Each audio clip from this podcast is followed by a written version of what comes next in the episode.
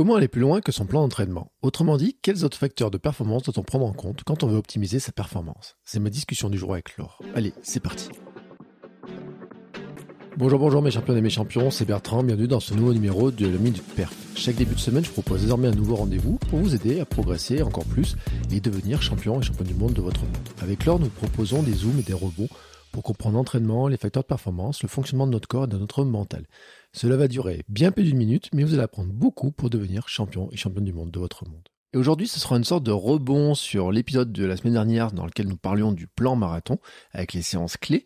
Mais cette fois-ci, en fait, on va s'attarder sur les fameux facteurs de performance qui vont bien au-delà du plan. Car avoir un plan pour un 10 km, un semi, un marathon, un trail ou euh, tout type de défi, c'est bien, mais ça n'assure pas la réussite. Avec l'or, nous avons décidé de balayer donc les autres facteurs de performance à prendre en compte quand on veut optimiser sa performance. Dans cet épisode, nous parlons déjà de la nutrition et de l'hydratation pendant l'effort, ainsi que de l'aspect mental. Un épisode que nous compléterons la semaine prochaine avec d'autres facteurs comme le matériel, la récupération, l'entraînement croisé. Car comme nous avons été un peu bavards, bah finalement nous avons préféré diviser cet épisode en deux morceaux et on a décidé ça en cours de route un petit peu. Après tout, l'adaptabilité est un autre facteur de performance. Et avant de partager avec vous cette discussion passionnante, je fais une petite pause publicitaire car oui, c'est la pub qui me permet de financer ma vie de podcasteur sportif et de devenir moi aussi champion du monde de mon monde. Allez, c'est parti. Mom deserves the best, and there's no better place to shop for Mother's Day than Whole Foods Market. They're your destination for unbeatable savings, from premium gifts to show-stopping flowers and irresistible desserts. Start by saving 33% with Prime on all body care and candles. Then get a 15-stem bunch of tulips for just $9.99 each with Prime. Round out Mom's menu with festive rosé, irresistible berry chantilly cake, and more special treats. Come celebrate Mother's Day at Whole Foods Market.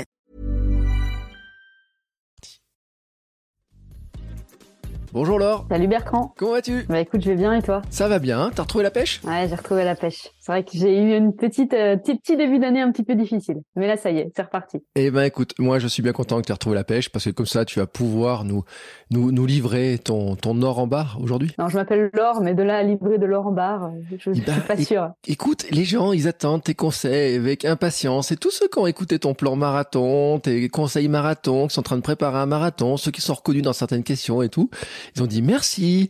Et maintenant, c'est quoi la suite? Comment je gère? Comment je me prépare? Comment je digère ça? Comment je vais Comment je vais ne pas exploser? Tu vois Enfin, tout un tas de, petites questions qu'on peut se poser, de se dire, bah finalement, euh, comment j'arrive jusqu'à la ligne de départ en pleine forme, en pleine énergie, en pleine patate, etc. Parce que je crois quand même que c'est le but de tout plan marathon, c'est déjà de t'amener sur la ligne de départ en bonne condition. Ouais, c'est ça. Et puis c'est surtout aussi le fait de simplement déjà commencer par se dire que le plan ne va pas tout faire.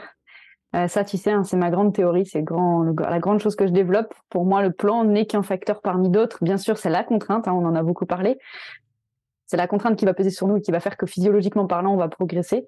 Mais la problématique, c'est que dans nos vies actuelles, avec le niveau de stress, le niveau d'intensité et le rythme de nos vies, parce qu'on n'est pas des sportifs de haut niveau, on a des vies juste normales, euh, ben, trop souvent, en fait, ce, plan, on a du mal à l'encaisser, on a du mal on a du mal à, à faire en sorte qu'il aille au bout. Et euh, il y a un vrai gros risque de se surentraîner. Il y a beaucoup de surentraînement dans les plans marathons. Il y a beaucoup de personnes qui n'arrivent pas au marathon parce qu'elles sont blessées. Et, et la blessure, c'est simplement un phénomène de surentraînement. Euh, donc en fait, aujourd'hui, on va essayer de voir comment euh, on va pouvoir prendre en compte d'autres facteurs dans notre quotidien, d'autres facteurs de performance. Et on ne va pas le dire, mais bien entendu, euh, quelque chose de super important, ça pourrait être déjà de réguler le plan. Ça pourrait être déjà d'accepter l'idée que quand on sent que la contrainte qui pèse sur nous, elle est trop importante et qu'on commence à être fatigué, que ça commence à tirer un petit peu plus que d'habitude, il y a une différence entre une courbature et une douleur euh, qui n'est pas une courbature. hein. On va le rappeler, mais quand même, courbature, c'est 24 à 48 heures. Quand ça dure plus que 48 heures, c'est que c'est plus une courbature. Donc ça, c'est des indicateurs euh, qui, sont nécessairement à prendre en compte. Euh, et euh, vraiment, on ne peut que vous inciter à, relâcher un petit peu. C'est vrai qu'on n'en a pas parlé la semaine dernière, mais ça peut être vraiment important de rappeler ça et de dire que le plan, c'est bien. Tenir un plan, c'est top. Mais le but, c'est quand même d'aller au bout. Et il vaut mieux revoir un plan et peut-être un peu à la marge plutôt que de pas aller au bout, quoi, tout simplement. Donc, euh, j'ai envie de commencer un petit peu l'épisode avec euh, avec ce, message-là parce que ça me paraît important. On n'en avait pas parlé la semaine dernière. Euh, ça fait pas partie non plus euh, des facteurs dont on a parlé, mais on aurait clairement pu l'intégrer comme un facteur. On aurait clairement pu dire que la régulation, l'adaptation bah, c'est un facteur de performance et on aurait pu passer du temps, plus de temps là-dessus. Oui, et puis on va dire aussi un truc, c'est que ce qu'on raconte là pour le plan marathon, que ceux qui ne courent pas un marathon se rassurent, hein, ça marche pour tous les plans qu'on peut suivre. Euh, le marathon est un peu de saison parce qu'il y en a plein qui se lancent dedans, mais il y aura tous ceux qui vont se lancer dans les trails, qui vont se lancer dans des, des courses de vélo, euh, ils ont une drôle d'idée ces gens-là, tous ceux qui vont se lancer dans plein d'autres trucs, etc., où il y a des plans et où en fait le. Tu parlerais pas d'un gravelman par exemple, ce genre de choses. Je ne sais pas de quoi tu veux parler. Et, et ou dans la même histoire, il y a toujours ce truc-là, c'est de dire que à un moment donné, on se met un plan pour préparer quelque chose, quelle que soit l'échéance, quel que soit le sport, même j'ai envie de dire, parce que j'ai fait des épisodes avec un boxeur, il a un plan pour arriver au combat. J'ai fait des épisodes avec plein de sportifs qui ont des plans pour arriver à leur compétition. Et ça peut être des compétitions, des trucs de euh, courte distance, longue distance, de tous les sports, etc. C'est le même principe partout. C'est-à-dire qu'à un moment donné, on a un plan, on a une contrainte, on a quelque chose qui va nous mettre à rude épreuve, psychologiquement, physiquement, euh, dans tous les aspects, et il faut qu'on tienne le choc. Donc tous ceux qui ne courent pas un marathon, restez là, restez, restez, restez. Ne vous en allez pas, parce que le conseil marche pour tout le monde. Ouais, c'est important de repréciser ça, Bertrand. Tu as complètement raison. En fait, c'est vraiment juste une idée de, de, plan. Et ça peut même être un plan pour les gens qui passent des concours. Euh, je pense à des gens qui passent des concours pour devenir enseignants. C'est la même chose. On a un plan de révision, on a une charge, on se met une contrainte. Et, euh, et si on reprend un petit peu les modèles théoriques qu'on avait évoqués dans le, le, premier, le premier épisode de janvier, ben, on voit bien qu'on est sur une vision ultra cognitiviste. Hein. C'est-à-dire qu'on va faire un plan et finalement, entre guillemets, le seul moyen de, d'aller plus loin, c'est de revoir le plan avec des prévisions qui sont plus ou moins anticipables. Euh, globalement, on est sur des algorithmes. Euh, est-ce qu'on fait la séance ou est-ce qu'on la fait pas euh, Et en fait, je pense qu'il faut dépasser cette vision ultra cognitiviste et ultra enfermante du plan. L'idée, c'est pas juste est-ce que je fais la séance ou est-ce que je la fais pas. La question qu'on peut se poser, c'est ok, aujourd'hui concrètement, qu'est-ce que je sens que mon corps il me permet de faire? Si je peux pas m'entraîner, bien sûr, hein. si on, s'il y a absolument aucun problème, la question elle se pose pas. Il faut, il faut mettre de la contrainte. À partir du moment où il y a une douleur ou de la fatigue, ça peut être juste de la fatigue. Hein. Il faut quand même pas oublier que parfois on est juste crevé. Donc décaler une séance, c'est possible. Faire une séance le lendemain, c'est possible. Faire une séance le surlendemain, c'est possible. Donc ça, c'est ça, c'est une première possibilité. De décaler, de se donner deux jours, trois jours de coupure, on fait rien. On verra que dedans, on pourra intégrer un facteur, euh, notamment on parlera d'entraînement croisé aujourd'hui, euh, ça, ça peut être une première possibilité. La deuxième possibilité, c'est simplement d'annuler la séance. C'est pas grave. On fait une croix dessus et il y en aura d'autres et c'est pas grave. Et la troisième solution, c'est aussi de faire la séance, mais pas la même. C'est-à-dire, on va s'entraîner, mais le système de contrainte, bah, il est moins important. Donc, euh, soit on met moins d'intensité, soit on met moins de kilomètres, euh, donc forcément moins de temps, et soit on joue sur les deux. Et, et à un moment donné, on s'autorise une séance un peu plus plaisir, euh, parce qu'on en a besoin, parce qu'on en a envie, mais vraiment parce qu'on en a envie. Si cet épuisement il est mental, il faut pas y aller. Il faut pas, euh, il faut pas aller à l'encontre de ce que notre corps et notre, de ce que notre esprit euh, veulent. Et moi, j'ai quand même une question, Bertrand, à poser. Est-ce que ton gravel, il a bien dormi dans ton garage? Moi, alors, il ne dort pas dans un garage, il dort dans mon. Parce que pour l'anecdote, euh, pour ceux qui n'ont pas vu, allez sur Instagram voir la story de Bertrand. Bah, il faut que je la remette à la une parce que sinon les gens ils la verront plus. Mais oui, je lui ai sauté une bonne nuit à mon vélo et tout. je lui ai demandé s'il allait bien, s'il voulait une petite couverture, etc. Et, et, ça fait rire beaucoup de gens. Mais tu sais, moi, et ça paraît pas comme ça. Je fais le gros dur et tout, mais je suis un sentimental, moi, tu sais. Non, mais c'est tellement génial ce que tu vis là. C'est tellement incroyable avec les membres du Hamster Running Club là qui t'ont gâté. Là, vraiment, t'es, je suis impressionné et admirative. Et je tiens à le dire, je tiens à le dire parce que c'est quand même beau et, c'est pour ça que je te taquine un petit peu parce que je trouve ça magnifique et vraiment profites-en, c'est trop top. Mais je vais te dire un truc quand même hier, c'est que quand je suis monté sur le vélo, que je suis sorti euh, de Décathlon, je me suis dit oh là là, mais qu'est-ce que je fous là-dessus? Parce que alors, ça faisait je sais pas combien de temps que j'ai pas fait de vélo. Il fallait que je retrouve tous mes repères et tout. Alors j'en parlerai et j'en ai parlé un peu dans le premier épisode de Kilomètre 350 que j'ai sorti ce vendredi, euh, dans lequel j'explique un peu. Je l'ai fait en roulant. Euh, pour mais les premiers kilomètres, je me suis dit mais attends, il va falloir que je fasse 350 bandes sur cette machine là, sur cette espèce de vélo et tout. Et puis euh, je me suis dit ouais, c'est ça va pas être facile et tout. Et encore et encore, j'ai triché, j'ai pas mis les pédales. Hein. J'ai pas mis les pédales automatiques. Je me suis laissé des petites contraintes qui vont arriver au fur et à mesure et tout, les, les petites euh, dans un coin tranquille, tu sais, pour prendre mon, petit gadin, etc. Mais là, je me suis dit, en plein milieu des grands boulevards, des autoroutes et tout, si je me prends euh, les pieds dans les pédales dès le départ, ça va pas le faire. Mais bon, voilà, c'est comme ça. C'est le c'est mon vélo a bien dormi. Oui, mais en plus il ronfle pas. Je me suis rendu compte qu'il ronflait pas. Ça c'est bien. Ah, Il dérange pas et tout. Euh, voilà. On est quand même passé de l'adaptation d'un plan d'entraînement au fait que ton gravel dorme dans ton entrée. Hein. On est quand même bien aujourd'hui là. Oui, mais je crois qu'en fait, il lui faudra un petit plan d'adaptation à lui aussi pour supporter mes 80 kilos et il va se dire peut-être, peut-être que euh, tu pourrais, euh, je sais pas, peut-être qu'il va me dire un jour, écoute, euh, tu pourrais peut-être regagner un petit peu en cuisse pour prendre un peu plus de force et pédaler plus fort. tu pourrais peut-être t'alléger un peu là-dessus, prendre un peu de force dans le haut du corps pour être plus gainé quand tu vas monter. J'en sais rien, tu vois. Il pourrait me faire des des petits messages, tu sais, subliminaux, comme ça, de dire. Euh, eh ben, peut-être que on peut commencer par aujourd'hui, hmm. par donner des petits conseils pour euh, te bah permettre d'avoir un, une optimisation de ton plan. Et puis, tu sais que tu peux compter sur moi sinon. Alors, aujourd'hui, on va vraiment chercher à comprendre justement ce que vient de dire Bertrand, c'est-à-dire qu'au-delà du plan, que ce soit, et on le répète, hein, que ce soit un plan marathon, mais aussi pour n'importe quelle course, et presque même, j'ai envie de dire, pour n'importe quel objectif dans notre vie, l'idée, ça va être de voir comment finalement on va pouvoir optimiser cette charge et cette contrainte. Euh, et donc, entre guillemets, comment faire en sorte que cette charge et cette contrainte, elle passe le mieux possible, elle soit la mieux absorbée possible par notre organisme. C'est vraiment ça l'idée. Et quand je dis l'organisme, c'est aussi euh, le mental et aussi euh, l'ensemble des mécanismes psychologiques. Donc aujourd'hui, on va lister certains facteurs d'accès à la performance complémentaire euh, sans forcément être exhaustif. Hein. Euh, je tiens tout de suite à préciser qu'il y a sans doute des choses dont on ne va pas parler, plus ou moins sciemment, hein, avec plus ou moins des choix assis. Par exemple, je ne vais pas rentrer dans le débat avec Bertrand de la chaussure minimaliste ou pas, même si on parlera du matériel. voilà, ça, ça pourrait faire l'objet d'un épisode, on en avait parlé, mais il y a des choses sur lesquelles on va pas forcément rentrer dans un niveau de précision ultra précis. Euh, pour autant, euh, il y a aussi des choix dont on ne parlera pas parce qu'on les a oubliés et puis parce qu'on considère qu'ils sont moins importants que d'autres. Donc, le premier facteur auquel on pense, bien sûr, quand on pense optimisation de la performance, on pense à l'alimentation. Aujourd'hui, c'est bien connu et clairement, c'est totalement accepté.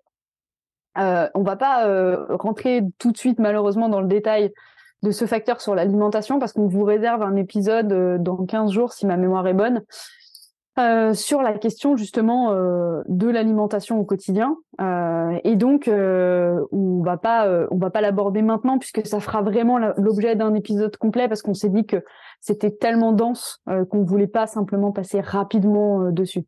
Même si et je tiens ce niveau de, de, de, discours avec tous les autres facteurs je pense quand même Bertrand je pense que tu penses la même chose que moi c'est que chaque facteur aurait pu faire l'objet d'un épisode et peut-être que si un des facteurs vous intéresse plus qu'un autre, n'hésitez pas à nous le dire euh, en commentaire, en question, et on pourra, on se fera un plaisir de rentrer dans plus de détails euh, sur un des facteurs. Mm. Ouais, mais je, suis d'accord avec toi parce que en plus le facteur entraînement croisé, ça mériterait bien un épisode qui fasse 1h30 à lui tout seul.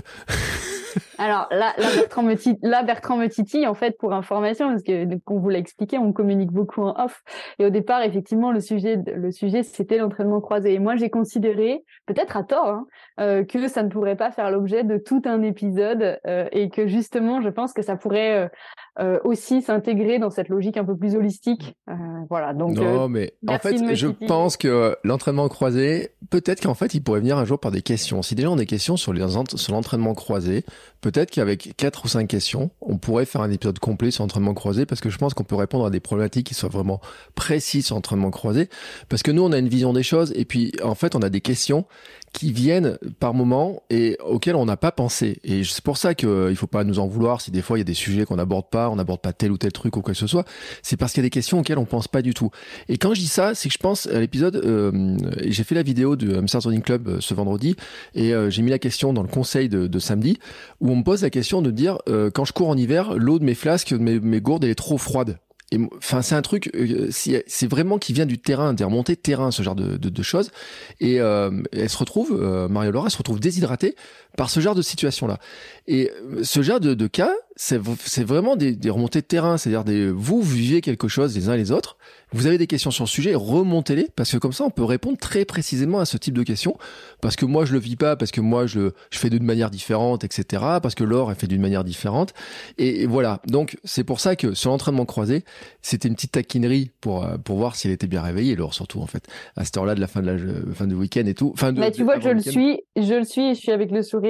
Donc, euh, c'est cool. Mais c'est vrai euh, que si vous avez des questions sur l'entraînement croisé et sur d'autres sujets, envoyez les questions et puis comme ça, nous après, on peut en faire des des Mais c'est vrai que c'est une question à laquelle on peut pas penser cette question. Enfin, c'est vrai que c'est c'est aussi des niveaux de détail euh, assez précis, quoi. Et donc, on peut pas aussi tout anticiper, mais c'est une, question. Euh, on y apporte une réponse ou pas? Non, parce que moi j'ai fait ma réponse en fait. Donc euh, les, gens ont déjà eu ma réponse et tout. Euh, alors tu le sais pas parce que en fait on enregistre avant la diffusion de cet épisode, donc, donc tu l'écouteras demain. Parce que j'écoute tout de Bertrand. Je suis la première fan de Bertrand. Mais si tu étais plus présente dans l'Amsterdam Running Club, euh, tu aurais déjà la réponse parce que la vidéo était publiée ce ça matin va, à 7 heures. aujourd'hui là? Ah ouais, mais alors, en fait, tu dis que tu es en grande forme. Mais moi, je suis en train de retrouver l'énergie. Et pourtant, tu vois, il y a un truc et on va le mettre dans les facteurs de performance. J'ai un problème avec mon sommeil en ce moment que, que, j'ai un peu de mal à maîtriser. Et dans ma vision très stoïcienne, stoïciste des choses. En plus, c'est que ça dépend pas vraiment de moi. Ma fille est malade, elle tousse, elle se réveille en pleine nuit. Elle, l'autre jour, elle nous a fait deux, trois réveils à 2h, 2h25, 3h25, etc. Tu vois. Alors moi, je suis au radar. Et ça, par contre, dans notre vie de non-athlète, de parents, etc., c'est des trucs qu'on a beaucoup de mal à contrôler, mais qui font partie des facteurs, des éléments de, de la performance et qu'il faut savoir jongler avec. Et, je le dis parce que moi, sur la veille du marathon, euh, je me rappelle que ma fille, elle dormait pas. Alors d'habitude, elle faisait toujours la sieste. Ce jour-là, elle dormait pas parce qu'on n'était pas à la maison habituelle. Le lendemain, le soir, elle dort pas comme il faut et tout. Ça fait partie des éléments qui sont compliqués à gérer. Hein, euh, on va en parler, t'inquiète pas. je l'ai noté. Je préfère pas commencer par ça parce qu'après j'ai peur qu'on oublie des choses, mais on va en parler. Et c'est pour dire qu'en fait, dans tous ces éléments, en fait, il y a énormément de choses dont on peut parler. Mm. Et mm. Euh, je te laisse rentrer dans le vif du sujet parce que sinon on va tourner autour du pot. Et là, ils sont en train de dire. Eh. Mais en fait, ce qu'on est en train de faire, c'est d'allonger un peu la séance parce qu'aujourd'hui ils ont une sortie euh, d'allure. Ouais, c'est ça. Non, mais malgré tout, ce qu'on vient de faire, c'est très important et très structurant parce qu'en fait, on est en train d'essayer de de, de, faire passer le message selon lequel euh, justement la notre performance elle est hyper euh, multifactorielle euh, et que euh, on a trop souvent tendance à la, à la, réduire à un plan d'entraînement mais en fait euh, ce qu'on est en train de, de bien marquer et c'est déjà très important de marquer le fait que non une préparation à un, un, objectif sportif ne se réduit pas à des entraînements. Rien que de dire ça, c'est déjà très novateur. Il y a tellement de gens qui considèrent qu'il faut juste s'entraîner et derrière, finalement le reste suivra un petit peu et en fait pas du tout. Donc le premier facteur dans lequel on va rentrer, au-delà de l'alimentation au quotidien qui fera l'objet d'un épisode, on va rentrer dans le fait de l'alimentation, ce qu'on appelle la nutrition du sportif ou la nutrition à l'effort. Euh, et donc dans la nutrition, bah déjà, euh, et ça c'est quelque chose dont tu parlais euh, dans un épisode, il me semble, mais de avec Happy Run, de sport et nutrition, avec une diététicienne qui expliquait que déjà avant de parler d'alimentation, il fallait peut-être déjà parler d'hydratation, et je suis mmh. tout à fait d'accord avec ça. Il faut bien rappeler que 1%, une perte de 1% de notre eau, de notre liquide corporel, peut entraîner jusqu'à à peu près 10% de notre performance et notamment nos performances physiques, mais aussi cognitives. Ça, c'est super important à tout de suite considérer pour les gens qui font du trail, qui font des activités dans lesquelles il y a de la prise de décision, parce que la, la, la, la performance ne se réduit pas uniquement à des aspects physiologiques, mais aussi à des aspects attentionnels, perceptifs, décisionnels. Et donc, euh, être des, potentiellement en partie déshydraté, c'est induire un risque potentiel pour sa santé. Mmh. Dans la mesure où je suis beaucoup moins lucide, euh, donc je vais peut-être moins voir une pierre ou un caillou que j'aurais vu en temps normal, et c'est là où on peut euh, bah, se faire une entorse ou faire une chute ou faire ce genre de choses. Donc l'hydratation c'est assez important, euh, et c'est d'autant plus important qu'on est en hiver et que la, la sensation de soif elle est énormément troublée. En fait, il y a deux facteurs qui font que notre sensation de soif elle est troublée, c'est la température et la lumière. C'est-à-dire que quand on court dans la nuit et dans le froid, eh ben c'est comme si on cumulait deux facteurs euh, qui nous qui nous brouillaient totalement les cartes d'une hydratation optimale. Notamment, je pense beaucoup au coureur de la Saint-Élion qui a lieu en décembre. C'est une course de nuit dans le froid. Et en fait, c'est, je pense, la course sans doute euh, qui expose le plus un risque de déshydratation, parce que il y a aussi un côté hyper galvanisant de cette course où en fait on se dit il y, a, des lumières partout, on est dans le noir, on part à minuit, il y a un côté assez euh, assez dingue et au final on en oublie de boire. Et en fait, boire, quand on, dit toujours, hein, d'ailleurs au quotidien, quand on a soif, c'est déjà trop tard. C'est qu'on est déjà en partie déshydraté. C'est déjà un signe de notre corps qui nous dit, ben là t'as pas bu. Euh, donc, bien sûr, l'hydratation au quotidien, on en parlera euh, dans 15 jours, mais à l'effort, on va pas forcément avoir soif quand on va courir l'hiver qui fait froid et que clairement il n'y a pas trop de vent ou quoi, on n'a pas la gorge qui va forcément se déshydrater. Euh, surtout l'hiver, en fait, on va avoir tendance à énormément stimuler le système euh, du nez, pardon, euh, un peu laryngite, tout ça, et en fait, on a beaucoup plus de sécrétion de mucus, etc. Et on va avoir plutôt tendance, au contraire, à, avoir plutôt une bouche assez humide. Euh, Donc globalement, quels sont les conseils? Ben bon, sur des footings d'une heure, une heure et quart, clairement, euh, il n'y a pas besoin de partir avec des fioles, il n'y a pas besoin de partir avec de l'eau. Euh, moi, je vois des coureurs euh, souvent qui partent avec de, l'hydratation sur des footings d'une heure, une heure et quart. très honnêtement, jusqu'à même une heure et demie, il n'y a pas besoin d'eau. C'est-à-dire qu'en fait, la dégradation de notre performance sur un footing long d'une heure, une heure et demie, parce qu'on a, c'est pas très grave. C'est vraiment pas très grave. Euh, là où ça devient important, l'hydratation, c'est quand on veut faire une séance avec de l'intensité, euh, que l'on veut respecter des allures et des temps potentiels, euh, alors là, ça devient important. Parce qu'en fait, si on fait une séance d'une heure et demie et qu'on s'hydrate pas pendant la séance, ben, il y a de grandes chances qu'en fait, on va pas arriver à tenir nos, performances. Alors en même temps que je raconte ça, Bertrand euh, boit sa petite sa petite tisane pour l'info. Et, et, donc ça, c'est assez. je pense que c'est vraiment important à distinguer. C'est, je pars faire un footing d'une heure et demie, j'y vais dans une logique de balade, de plaisir.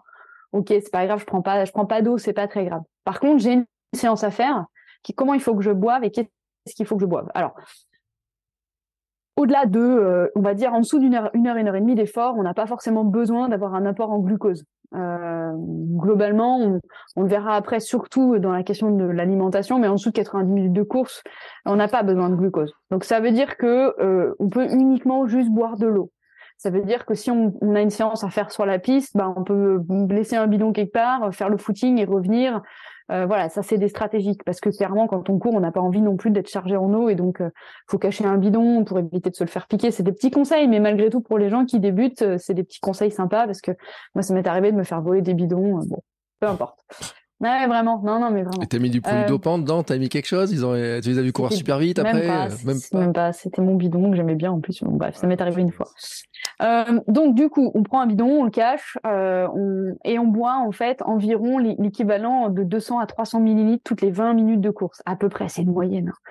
Euh, c'est une moyenne qui dépend de plein de choses. Ça dépend aussi de l'hydratation de votre, l'état d'hydratation de votre corps avant l'effort.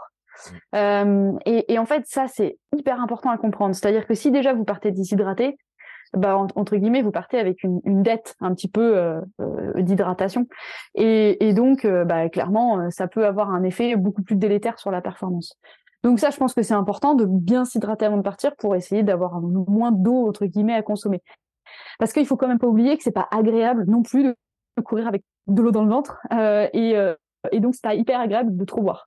D'ailleurs, il faut pas trop boire non plus, hein, parce que ça peut être dangereux.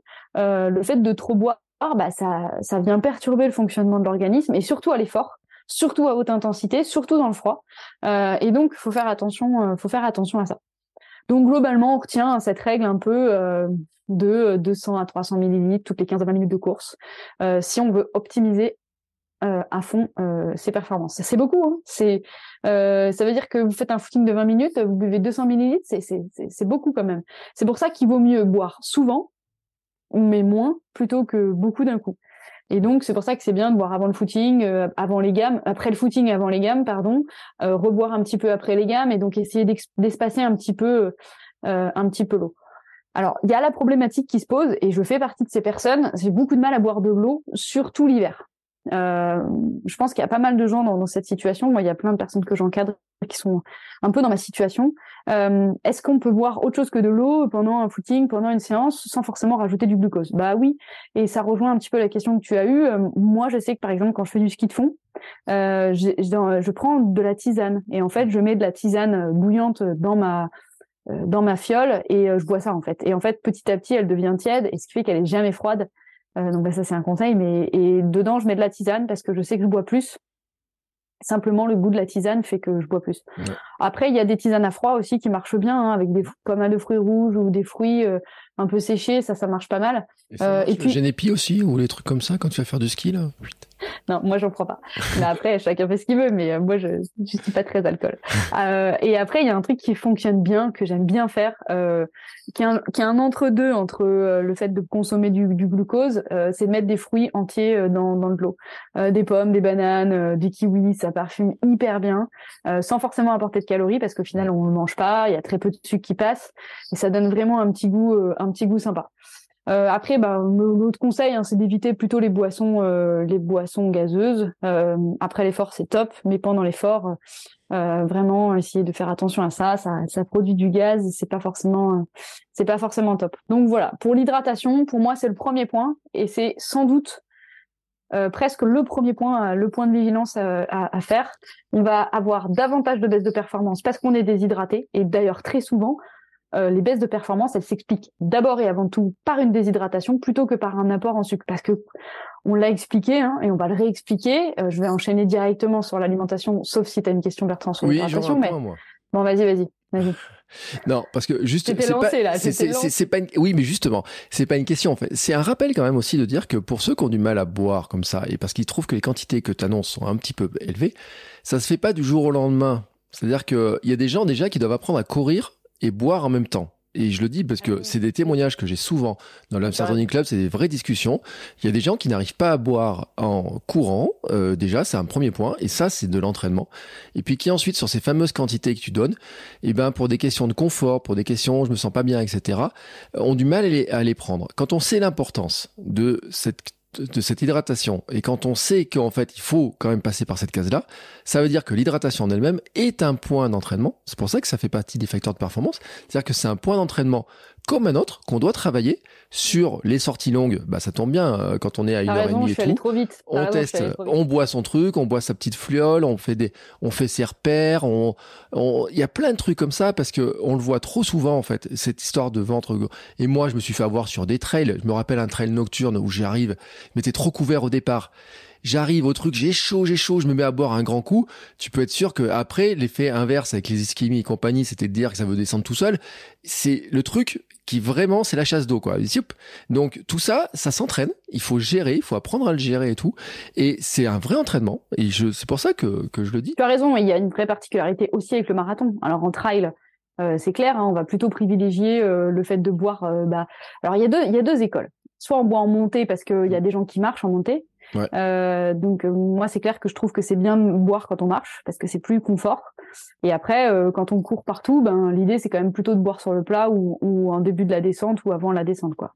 Mais sur le marathon, tu as raison, c'est un vrai apprentissage parce qu'en fait on va non seulement boire en courant, mais on va surtout boire en courant à une allure qui n'est pas une allure lente.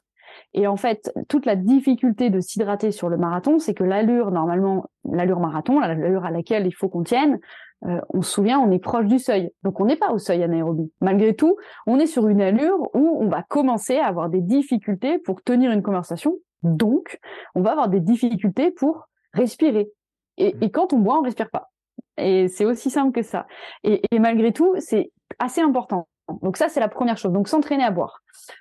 Euh, moi, je pense que pour les gens qui font des marathons vers 3h30, euh, 3h15 et en dessous, euh, il faut clairement s'entraîner avec des bidons et clairement essayer d'envisager, si vous voulez faire une perle, de faire une, d'essayer euh, d'avoir une stratégie en fait d'hydratation le jour du marathon sur les points de ravitaillement autorisés avec quelqu'un de votre famille qui vous donne un bidon. Parce que clairement, moi, je, je l'ai vécu hein, à 12, à 12, 13 km heure, 14 km heure et plus. Franchement, boire dans un gobelet, c'est pas possible. Hein, honnêtement, on en met partout et il y a rien de pire que d'avoir euh, franchement, c'est pas agréable. Euh, donc ça, c'est la première chose, d'essayer d'une stratégie de bidon. Maintenant, ils font aussi des fioles. Alors, la question après, c'est qu'on peut se poser, c'est euh, quel est le quel est l'écart, quelle est la différence ou quelle est la complémentarité entre l'hydratation et l'apport glucidique par l'alimentation? Parce que c'est une vraie question aujourd'hui. On sait de plus en plus que la course à pied, elle crée des troubles digestifs. notre corps a des difficultés à digérer pendant l'effort, d'autant plus que c'est intense et d'autant plus que c'est long. Et donc, en fait, on essaye de trouver des solutions un peu alternatives qui ne soient plus trop une alimentation solide, mais une alimentation semi-liquide mmh. ou semi-solide. Donc, euh, clairement, on ne peut pas tenir un marathon avec juste des boissons d'effort, c'est pas possible. Euh, on peut tenir un semi. Alors, quand je dis on, c'est nous en tant qu'individus lambda, hein, les sportifs de haut niveau. Euh, vous prenez les meilleurs Français, ils font des marathons dans les 2h15, 2h10. bah, eux, ils peuvent tenir avec, on va dire, que, que de la poudre et un ou de gel. Voilà. Euh, malgré tout, c'est pas le cas de tout le monde. Et quand on court un marathon, on va prendre une moyenne vers 13h, 3h, 3h, 3h15. ben clairement, il va falloir passer par un apport semi-liquide ou semi-solide. Aujourd'hui, il existe une solution que je trouve très intéressante, surtout sur le marathon. Je parle pas du trail, j'en parlerai après. Euh, c'est les compotes. Euh, moi, je trouve que c'est vraiment un, apport qui est super intéressant. Et pourquoi j'en parle dans la partie hydratation? Parce que moi, je les dilue dans des bidons. C'est-à-dire qu'en fait, je prends une fiole euh, de, compote euh, et je préconise de la diluer en fait avec un peu d'eau. Parce que souvent, même les compotes, elles sont encore trop sucrées. Et le problème euh, du sucre, c'est que ça appelle la soif et qu'on a encore en plus envie de boire et que du coup, on a le ventre un peu plein. Donc moi, un conseil que je donne, c'est de prendre une, petite gourde de compote, de la diviser en deux et d'ajouter euh, temps pour temps, enfin mesure pour mesure, eau et compote. Et donc de les remplir comme ça. Donc euh, soit vous gardez des vieilles pommes potes que vous avez, soit maintenant ils vendent des, des petites fioles en, en, en inox. Enfin, pardon, pas en inox, mais en plastique, en, en silicone, qui sont super bien faites. je ne donnerai pas de marque, hein, mais on en trouve sur pas mal de pas mal de sites, et c'est super bien parce que le le goulot il est assez gros pour les remplir et tout et ça je trouve ça super top et donc c'est un, véritable entre-deux et compromis entre l'hydratation et l'alimentation voilà donc ça c'est un, vrai conseil ensuite sur trail euh, clairement moi je pense qu'il faut euh, il faut partir d'emblée avec une boisson d'effort euh, et il faut commencer il faut pas attendre et mais sur marathon aussi hein, faut pas attendre d'avoir soif faut boire dès les 15 premières minutes 10 15 premières minutes plus on boit tôt plus on va boire plus en petites gorgées, mieux c'est. C'est ce que j'expliquais tout à l'heure. Hein. Mieux vaut boire souvent mais peu que trop d'un coup. Donc ça, c'est la première chose. Du coup, on, comprend le glissement hein, vers la question de l'alimentation, mais euh, on voit bien qu'en fait, les deux sont liés parce qu'en fait, plus on va être sur des aliments, enfin des, un apport liquide, on va dire, plus on va faciliter la digestion. Par contre, il y a un problème, c'est qu'en fait, on peut pas tout passer dans l'hydratation parce que forcément on a une concentration en nutriments, en micronutriments et notamment sur des choses assez importantes, euh, notamment la quantité de glucose, ben, il va falloir, on aurait un volume trop important pour une concentration pas assez importante. Et euh, j'ai oublié de dire, il faut aussi penser à la question des électrolytes. Je pense que sur un, un effort de longue durée, la question des électrolytes ne se pose même pas. Euh, c'est des choses qui ont été pensées de manière vraiment avec des, euh, des électrons et donc c'est vraiment hyper équilibré.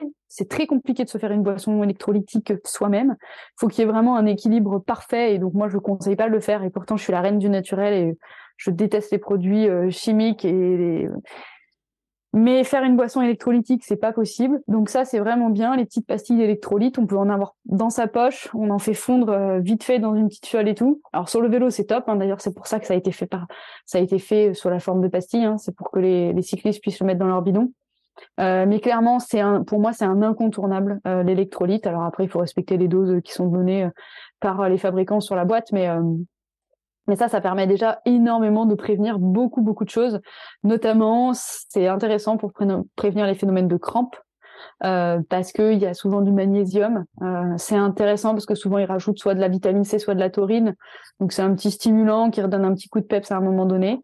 Euh, et puis il y a certaines boissons électrolytiques qui contiennent du glucose, d'autres qui n'en contiennent pas. Donc soit elles apportent de l'énergie, soit elles n'en apportent pas.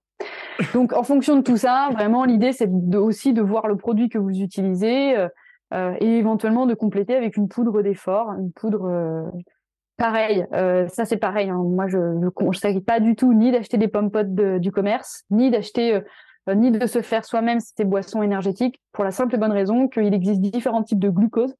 Je ne vais pas rentrer dans le détail, mais que globalement, il y a trois, grandes formes de glucose et qui ont une capacité à passer dans le sang plus ou moins rapide.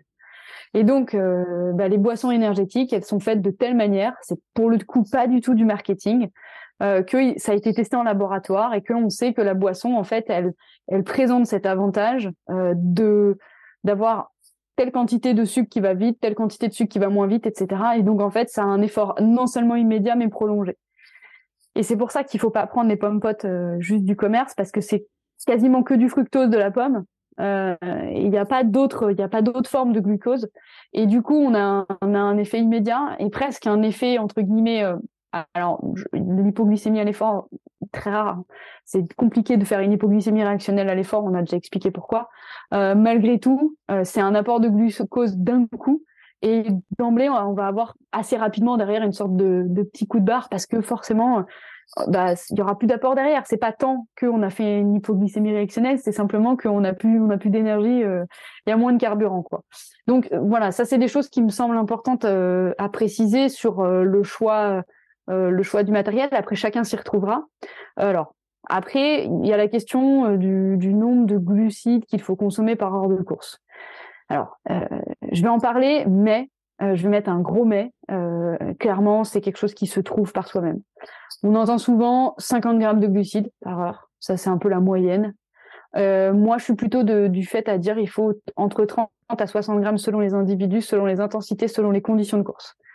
Euh, c'est-à-dire qu'il y a des gens qui vont avoir besoin de plus de glucose que d'autres. Il y a des conditions météorologiques qui vont demander plus de glucose euh, que d'autres. Et donc, ben, c'est ce que tu disais Bertrand tout à l'heure avec l'hydratation. Tu avais totalement raison. Il faut tester. C'est-à-dire qu'il faut tester dans les conditions de l'épreuve. Il faut tester dans des sorties spécifiques à l'épreuve. Donc on peut donner l'exemple du marathon hein, avec la sortie longue. Euh, par rapport au plan que je vous ai proposé euh, la semaine dernière, euh, moi les boissons et l'alimentation, je le teste dans les deux sorties clés, la sortie longue et la sortie spé marathon. Sachant que la sortie spé c'est avec des allures différentes, donc c'est quand même un peu plus c'est un peu plus difficile de, de s'alimenter parce qu'il y a des allures ultra rapides et ces allures ultra rapides c'est parfois difficile en fait de boire à ce moment-là quoi. Donc voilà, je sais pas si tu veux ajouter quelque chose, Bertrand, par rapport bah, à ça. Moi, je ferai un renvoi vers un épisode euh, qu'on avait fait euh, dans Sport Nutrition avec euh, Mathieu Blanchard, sur où il expliquait en fait comment il s'entraînait pour l'UTMB. On avait enregistré longtemps avant l'UTMB. Et il expliquait en fait qu'il prenait des quantités de glucides et tout qui étaient juste impressionnantes. Alors, je peux pas te donner les chiffres parce que c'était je, je, sais, je, il les a calculés. Et puis il faut rappeler que Mathieu Blanchard, il finit deuxième du TMB, mais c'est un cerveau d'ingénieur. Et euh, donc l'ingénieur qu'il est, il a identifié un problème et son cerveau d'ingénieur, il, cherche à décomposer les trucs. Et à un moment, il avait pointé ce truc-là en disant, bah, il faut que j'ingurgite telle quantité de glucides. Et c'était des quantités qui paraissent énormes. Et je lui dit, il me dit oui, mais il me dit, euh, bien entendu, mais c'est parce que moi je le fais en entraînement que je suis capable d'habituer mon corps mon estomac, mon système digestif à m'entraîner à prendre petit à petit ces quantités que j'ai estimé avoir besoin pendant l'UTMB, pendant les courses, et ceux qui ont vu l'UTMB, les ravitaillements qu'il fait, comment il prend les choses, etc., il faut se dire que tout est calculé, il sait exactement ce qu'il y a dedans, etc., ils savent exactement comment leur truc est calculé, mais parce qu'en fait, il s'est entraîné, je ne sais pas combien de fois, à être en mesure d'ingurgiter ce qu'il avait prévu et par rapport au calcul qu'il avait fait de combien il faut de glucides, de combien il faut de ça, de ça, de ça et tout. Et je renverrai sur l'épisode parce que vraiment, euh, c'est un épisode qui est très intéressant. sur son, son, podcast à lui parce qu'il le décrit mm. super bien en fait. Et ce qui est, ce qui est super intéressant, c'est de voir qu'à la fin, il n'a plus du tout faim. Mm. Il a plus du tout faim et c'est normal. Hein. Euh, il est sur, enfin son corps à ce moment-là, il est en mode survie. Hein. Il n'est pas en mode je vais manger quoi. Euh, donc euh, ça, on va pas en parler là parce qu'on est vraiment sur de l'ultra ultra endurance. Mais tu as raison, c'est super intéressant de souligner ça. C'est qu'en fait, il y a deux choses dans ce que tu dis. Il y a un, quelle quantité de glucides par individu, on va y revenir. Je vais, je vais, je vais expliquer d'un point de vue physiologique. Et deux, il y a cette histoire de euh, en fonction du temps d'effort, euh, est-ce que je garde la même quantité de glucides? Donc, comme tu dis, bah, lui, il avait tout pensé. Hein. D'ailleurs, vraiment, à l'écouter les, épisodes où il raconte son, son UTMB, c'est génial. Je sais pas ce que tu en as pensé, Bertrand, mais euh, et, donc à la fin, on voit qu'en fait il a plus faim, il n'arrive plus à s'alimenter, il en laisse une grosse partie, euh, et donc il y a une lassitude qui s'installe vraiment sur des efforts d'endurance et d'ultra endurance sur le fait de manger, et sur marathon aussi. Hein. Euh, C'est-à-dire qu'au bout de, de 2h30, 2h45, on a on a plus trop envie de manger ce qu'on a prévu, et donc ça c'est un vrai conseil que, que moi je donne, c'est n'hésitez pas à prévoir des choses différentes. Mais tout ce que vous allez utiliser le jour de votre course, il faut les avoir testés dans des conditions et à des intensités de course proches de celles que vous allez faire. Euh, et, et c'est pas grave si c'est des aliments plaisir et si c'est un aliment euh, qui a priori euh, vous savez que vous en aurez envie. À partir du moment où il vous fait rien au niveau des intestins et de la digestion, c'est pas du tout un problème. Euh, je vais pas revenir sur mes belins, parce qu'après tu vas dire que t'en as marre de mes belins, mais. Non, mais je vais juste leur demander à ce qu'ils sponsorisent et qu'ils envoient une boîte de belins à chaque fois que tu enregistres un épisode de podcast et tout. Je vais leur donner ton adresse, ils vont venir t'envoyer une boîte. Par exemple, moi, quand je fais des trails sur deux jours ou trois jours, euh, bah, je mange des tucs. Mm. Parce qu'en fait, c'est gras, c'est salé et c'est facile à. J'en ai envie, quoi. Je sais que c'est le truc dont j'ai envie, quoi. Et en fait, c'est ça l'idée, c'est de trouver votre aliment entre guillemets plaisir vers lequel vous allez aller. Euh, et, et, parce qu'en fait, à ce moment-là, il y a clairement un déficit énergétique et il faut clairement absorber. Je parle de ça à partir d'efforts assez longs. Je reviens sur la question euh, de combien de glucides pour qui? Il y a quand même une donnée qu'on anticiper plus on va être un athlète entraîné, et surtout entraîner euh, à hum, faire des efforts, j'ai envie de dire longs, voire en jeûne. Euh, donc entre guillemets, plus on a l'habitude d'utiliser des index glycémiques bas dans son alimentation au quotidien, de pas trop grignoter, d'être assez actif, etc. Plus on habitue notre organisme, en fait, et ça rejoint l'épisode dont on a parlé sur la sédentarité, à basculer sur de la lipolyse, c'est-à-dire à fabriquer de l'énergie grâce à nos réserves de graisse. Il faut bien avoir en tête qu'un effort physique, c'est globalement toujours la même chose. Euh, les 30 à 40 premières minutes de course, ce qui est utilisé comme substrat énergétique majeur, c'est nos réserves de glycogène. Je rappelle, le glycogène, c'est la forme de stockage du glucose. On en trouve dans le foie et dans les muscles. C'est pour ça qu'on fait des pastes à partie, parce que euh, la veille, on va venir recharger un max euh, les réserves de glycogène, et donc petit à petit, on va les épuiser à l'effort. Sauf qu'au bout de 30 à 40 minutes, selon les individus, hein, c'est une fourchette, hein, donc euh, il y a des gens ça peut être avant, d'autres ça peut être après.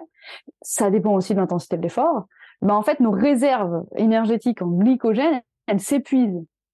Et là, à ce moment-là, ben, notre corps, il faut bien qu'il aille chercher de l'énergie. Donc, bien sûr, c'est pour ça que ça devient intéressant de s'alimenter, d'apporter du glucose. Mais ce que l'on va apporter en termes d'alimentation ne sera jamais suffisant pour compenser la dépense énergétique qui est la nôtre. Et donc, à ce moment-là, notre corps bascule dans ce qu'on appelle la lipolyse, c'est-à-dire qu'il va venir créer de l'énergie à partir de la dégradation euh, de nos stocks de graisse. Qu'est-ce que je veux dire par là? Je veux dire que plus la personne va avoir l'habitude d'avoir recours à la lipolyse, moins elle va avoir besoin de sucre. Parce qu'en fait, elle va être capable de compenser une grande partie de sa dépense énergétique en allant déstructurer ses stocks de lipides. Mais ça, c'est constitutif, mais malgré, c'est au départ constitutif, mais malgré tout, on peut s'entraîner à ça.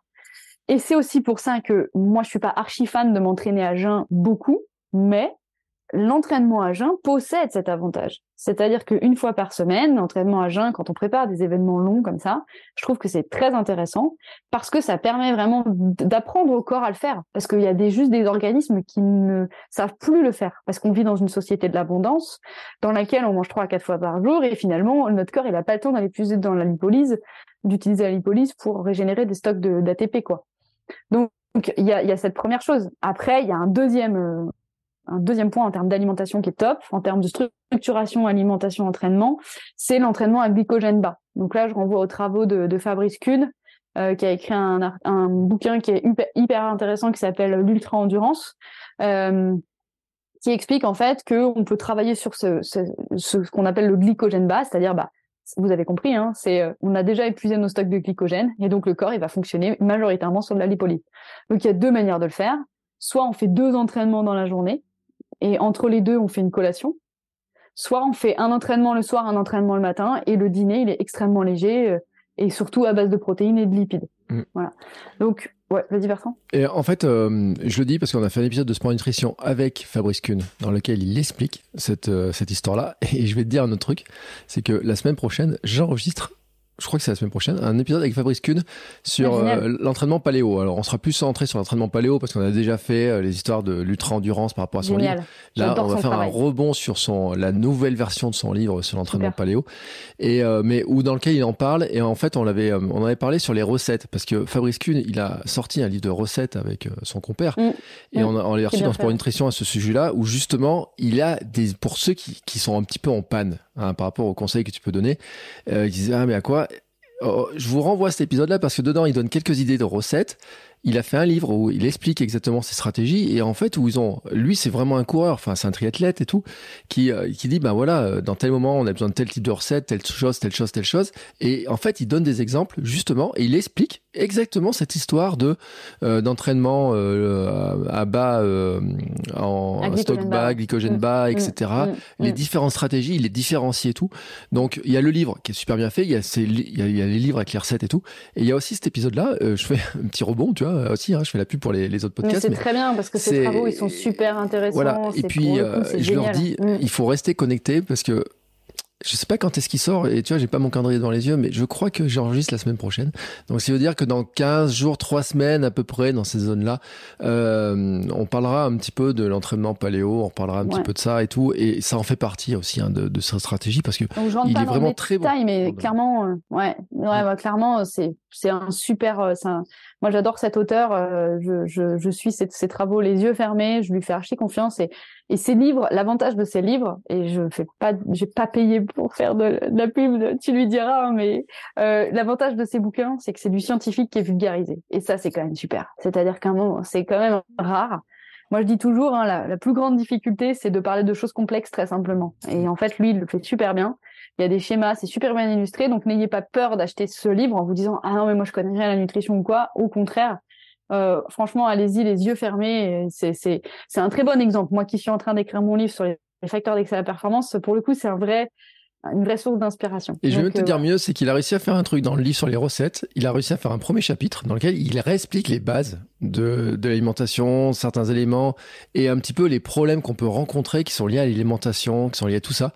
En quelques pages, il y a une carte euh, du corps et tout. Il résume un petit peu tous les points, il reparle un petit peu tous les sujets. Donc même, il n'y a pas besoin de lire tous ces livres, rien que celui avec les idées de recettes et tout. Et dedans, il y a les boissons d'effort, il y a les petits déjeuners, les boissons de récup, euh, les, les, les rations de récupération. Enfin, il réexplique tout ce truc-là. Donc voilà, euh, moi j'aime bien Fabrice Kuhn aussi. Hein, c'est pour ça que je le ravite sur sur les épisodes. Euh, je rappelle en plus, c'est docteur Fabrice Kuhn c'est-à-dire que c'est à la fois le sportif, euh, le médecin, le scientifique et tout ça. Donc il a toutes les casquettes. C'est aussi pour ça la qualité de, de, de l'ouvrage. Bon, maintenant qu'on a dit du bien de lui, euh, il a intérêt de bon la prochaine fois qu'il vient. Ouais, il a la pression, le pauvre. Hein. ouais, je dirais. Bon voilà, donc on va pas re-rentrer trop dans ce niveau de détail. Euh, pour conclure un peu sur l'alimentation, parce qu'on pourrait quand même y passer du temps, euh, quid de l'alimentation solide? Euh, quid des barres, euh, qu'elles soient salées ou sucrées, mm. euh, et d'autres aliments? Bah en fait, moi je pense que euh, clairement sur des efforts de 3 heures, 4 heures, on peut rester sur de la compote euh, et du liquide. Et on est et je pense qu'il vaut mieux pas euh, manger du, solide. D'une part parce que croquer, mâcher, ça demande de l'énergie et derrière il faut boire.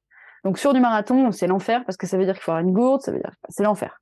En trail, c'est un peu, un peu différent parce qu'en général, on a des camelbacks dans lesquels on a de l'eau, on a des fioles, on, on est hydraté, quoi. Donc, on peut manger salé, euh, on peut manger solide, pardon.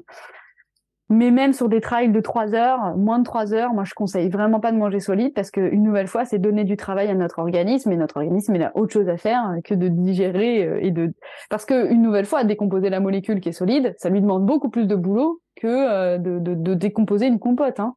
Et ça rejoint euh, tout ce qu'on disait sur la question de la matrice disciplinaire. C'est pas par hasard si une pomme euh, fait moins monter l'index glycémique qu'une compote. Mm. Mais donc du coup, il faut voir le schéma à l'envers à l'effort. Parce que là, on n'est pas dans une logique de on veut pas faire monter notre index glycémique. On est dans une logique justement inverse, de dire qu'est-ce qu'on peut faire pour faciliter notre organisme. Et donc, je trouve ça assez intéressant de dire que ce qui est bon dans un cas ne l'est pas dans l'autre. Et on a tendance aujourd'hui à diaboliser des pratiques et à dire non, il faut pas manger de compote parce que tu comprends, ça fait monter l'index glycémique, etc. Et en fait, on se rend compte que bah, dans une situation comme l'effort physique, bah, en l'occurrence ici, c'est plutôt positif. Voilà. Donc toujours, et ça, moi j'adore, hein, c'est la question de la remise en contexte des choses ok, qu'est-ce qui est bien et qu'est-ce qui est pas bien par rapport à un contexte. Et ça, c'est super important. Et je vais te dire un euh, truc, Bruno Hubi, euh, que j'ai eu je sais pas combien de fois dans les, dans les podcasts, euh, dit qu'en fait sur des euh, genre Millau, 100 km de Millau, des 24 heures et tout, je rappelle qu'il était champion du monde quand même dans le domaine, donc il a gagné 100 km de Millau, il était champion du monde de 24 heures, donc à un moment donné, il a testé pas mal de trucs, il a une expérience de 50 ans de course, il a fini l'Ambraman et tout, et il disait qu'en fait il carburait quasiment qu'aux compotes. Sur ce genre de course, je lui ai demandé le conseil, je dis, il dit, bah, les compotes, franchement, c'est le, c'est, c'est le plus simple, c'est ce qui passe le mieux, c'est ce qui est le moins, le plus facile à digérer, ce qui pose le moins de problèmes gastriques, etc. Donc, son conseil à Bruno Obi, avec ses 50 ans d'expérience, c'est le nombre de sportifs qu'il a accompagnés et tout, c'est aussi, tu vois, de, dire, miser sur la, compote, et même sur des, trucs, parce que lui, on parle de, courses de 24 heures, on parle de courses de 100 km, etc. Donc, euh, c'est-à-dire que sur des, sur type d'efforts-là, alors après, euh, bien sûr, euh, au bout d'un moment, on peut avoir une certaine lassitude. Alors, je crois qu'il avait donné des différents types de parfums. Il a dit, il faut varier un peu les, un petit peu les saveurs, un peu, on peut avoir des trucs. J'allais y venir, c'est important, ça. Et puis, il y a des compotes salées aussi. Alors, moi, il y en a une, mmh. j'en parlerai pas. Mmh. Je vais pas dire du mal d'eux. Parce que j'aime pas du tout le goût. alors, vraiment pas du tout le goût. Elle est pas du tout passée dans les 24 heures. Ceux qui sont habitués au podcast savent de, quel, de laquelle je parle. Mais il y en a plein qui, qui aiment bien ces goûts-là, et c'est pour ça que je dis que tous les goûts sont dans la nature, qu'il y en a qui aiment bien les salés, qui aiment bien les sucrés, etc., mais que on peut trouver des variations, et ça c'est possible, et que, y compris dans de la compote, il faut pas penser que la compote c'est que de la compote de pommes ou de poires ou de mangue ou de je ne sais pas quoi, et qu'on en a dans toutes les formes.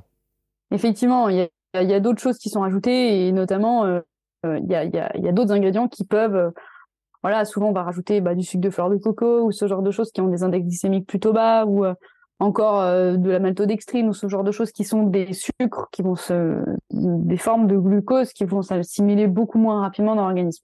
Il y a juste un truc que je veux dire, c'est qu'effectivement il faut trouver sa marque. Ça c'est une certitude et clairement on, a, on aura tous des préférences. Par contre, moi il y a quand même un point sur lequel je veux sensibiliser, euh, c'est que et tu en as beaucoup parlé Bertrand hein, à, plusieurs reprises dans plusieurs épisodes, euh, c'est qu'aujourd'hui malheureusement si on ne regarde pas les étiquettes, eh ben en fait, on mange de la nourriture ultra transformée. Et ça, on parlait très très bien, je crois, avec Anthony Anthony Fradet, Fardet, euh, quand vous parliez en fait de la matrice et tout. Et clairement, moi, c'est un point sur lequel je veux vraiment alerter les gens.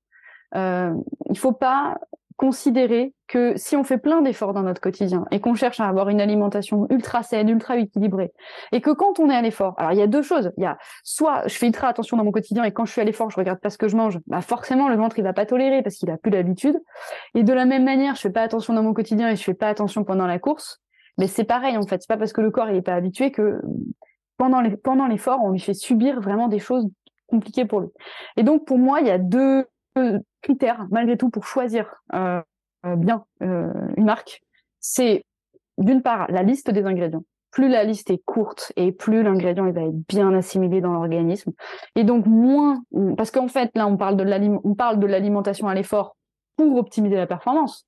Mais on peut aussi envisager l'alimentation à l'effort pour limiter les désordres gastriques, parce que euh, je crois qu'il y avait une étude qui avait été menée qui est assez assez sidérante. Je crois que c'est l'idée que peut-être 80% des gens ont, eu ou ont des troubles gastriques sur une course, ce qui ne veut pas forcément dire qu'ils abandonnent, hein, mais ça veut dire qu'ils font la course avec des troubles gastriques, ce qui est quand même dingue. Et donc, clairement, le fait de regarder la liste des aliments, eh ben, des ingrédients, plus elle est courte, plus on se rapproche d'une matrice disciplinaire, une matrice, une matrice d'aliments qui est, qui est saine, et donc plus on se rapproche d'un aliment qui est sain. Première chose. Deuxième chose, est-ce que l'ingrédient il est d'origine biologique ou pas? Et ça, ça me semble quand même assez important parce que euh, malgré tout, souvent, quand il y a des pesticides et qu'il y a des colorants et qu'il y a des additifs qui ne sont pas issus de l'agriculture biologique, euh, bah, ça vient renforcer ce phénomène dont je viens de parler. Moi, il y a une marque et j'ai envie d'en parler parce il bosse hyper bien. C'est Athlète Nutrition. Euh, c'est vraiment une marque hyper saine. Et pour le coup, moi, j'ai testé ça et ça me réussit plutôt très bien. Et je pense que euh, voilà, c'est un c'est c'est un c'est un bon recours. Après, il y en a d'autres. Hein. Je sais qu'il y a Baou qui travaille très bien aussi, Baou Bar. C'est des marques françaises, euh, mais en tout cas, voilà, la liste elle est pas grande et faites attention au marketing. Euh, voilà, faites. Je vais pas citer des marques pour pas désinguer d'autres marques, mais il y a des marques qui, qui, clairement sont des marques de marketing. Mm. Les gens pensent à une, je pense que tu penses comme moi, pour le marathon, on voit que ça, on entend que ça. Euh, mais clairement, bah, c'est regarder la liste des ingrédients et vous allez voir et vous verrez qu'en fait, euh, c'est tout sauf un aliment en fait. Et, si on pense à la même, en plus, ils sont même pas cool avec les athlètes qui sponsorisent, qui soi-disant sponsorisent. Euh, donc. Tu parles de celles qui commencent par un A et qui finissent par un S. Ah bah même pas eux, même pas, tu ah vois. il y en a d'autres. Non, il y en a d'autres aussi qui sont sponsors des équipes de France, etc. Mais que les athlètes prennent pas forcément ou euh, qui euh, qui se prennent un peu forcés dans des ah trucs et tout. On avait parlé avec alors avec Marie-Caroline dont tu as parlé tout à l'heure, euh, Saveyev, on a parlé dans le deuxième épisode en disant bah, qu'il y a des athlètes qui malheureusement ils ont pas trop les moyens et puis qu'on voit un petit peu les conditions, etc. C'est un peu compliqué pour eux et tout. Il y a aussi, il faut se méfier du, marketing parce que certains athlètes euh, ont des gourdes avec des belles marques, mais dans les marques, dans les dans les mm. gourdes, il n'y a pas le produit euh, mm, de mm. la marque. Euh, on avait beaucoup parlé avec Florian Carvalho aussi, je me souviens. Ouais, on, a parlé avec Florian Carvalho, mais Florian Carvalho a eu la grande netteté de dire que lui, il prenait des boissons Aptonia, que Aptonia passait très bien, la marque Decathlon, que lui, elle était très bien et tout. À l'époque, il était en train de signer un sponsor et je sais pas s'il l'a fait.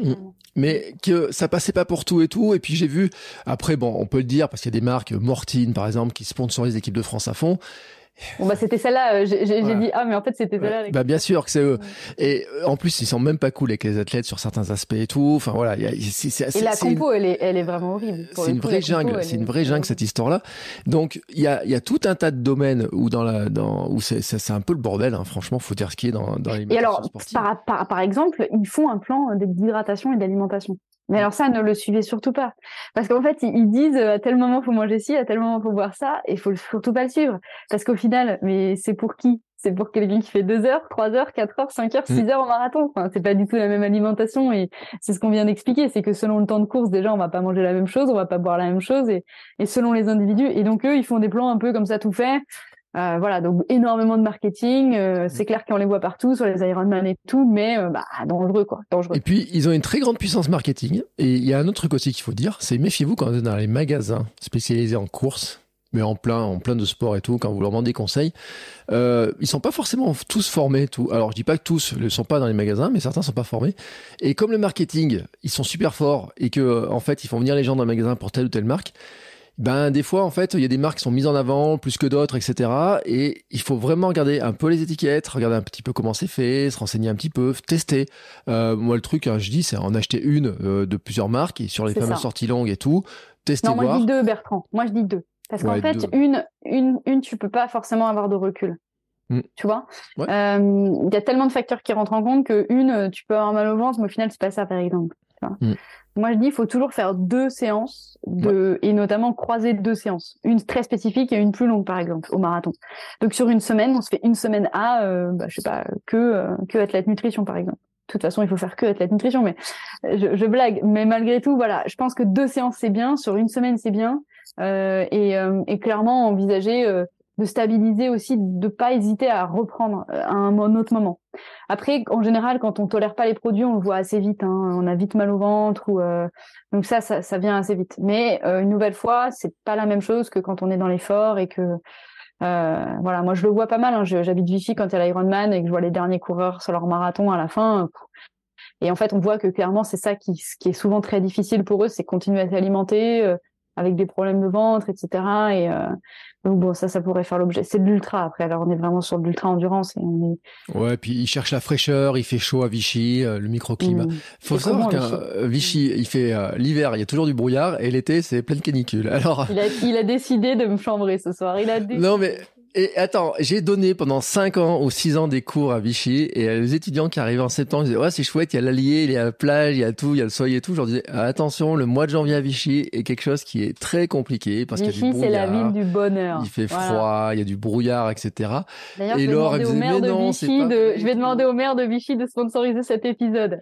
Alors, euh, va te savoir, je trouvais l'ancien maire de Vichy très sympathique et le maire de Vichy. Si tu nous entends, il est adorable. Non, et, et je l'ai croisé avant même qu'il soit maire et tout et c'est quelqu'un qui avait en plus une carrière qui est, qui est vraiment engagé hein, dans le truc et qui a un parcours intéressant et qui a vraiment un ah, parcours intéressant. on a beaucoup de chance. Donc on va pas euh, et puis il faut le dire, c'est une ville sportive hein, qui va préparer, qui va aider les jeux, euh, certains athlètes à préparer les jeux, qui reçoit plein d'équipes, etc. Mm. Euh, le Puy-de-Dôme, dans lequel j'habite, le département du Puy-de-Dôme, ne participait pas du tout aux jeux. Hein, on n'a pas donné d'argent pour avoir la flamme olympique. Non mais on n'a pas donné d'argent pour avoir la flamme olympique, donc pas de flamme olympique. Et attends, on a donné beaucoup d'argent pour avoir trois étapes du Tour de France. Hein, et franchement, je peux te garantir que ça doit coûter beaucoup plus cher qu'une flamme olympique et peut-être beaucoup plus de retombées. Mais par contre c'est vrai que Vichy est une ville qui accueille beaucoup de sports, qui accueille plein d'équipes, qui avait des centres d'entraînement, qui a des, des terrains magnifiques, etc. Donc je ne peux pas dire le contraire. Ce que je dis juste, c'est que ceux qui viennent l'été pour faire l'Ironman, ils se prennent une canicule, à, ils prennent des 32, 33, voire plus de température. Et s'ils venaient en hiver, ils verraient l'allier où ils ont trouvé que c'était un petit peu chaud, ils la verraient gelée gelé en plein hiver parce que là, il est en train de geler parce que là, il fait moins 1, moins 2, moins 3, il y a du brouillard et tout. Et ben, je vous le dis, c'est comme ça. Et c'est l'Auvergne. On y peut. Bon, moi, moi, j'ai pas envie de te couper, mais je pense que tu vas avoir raison parce qu'en fait, là, on, le temps passe, on n'a fait que un facteur.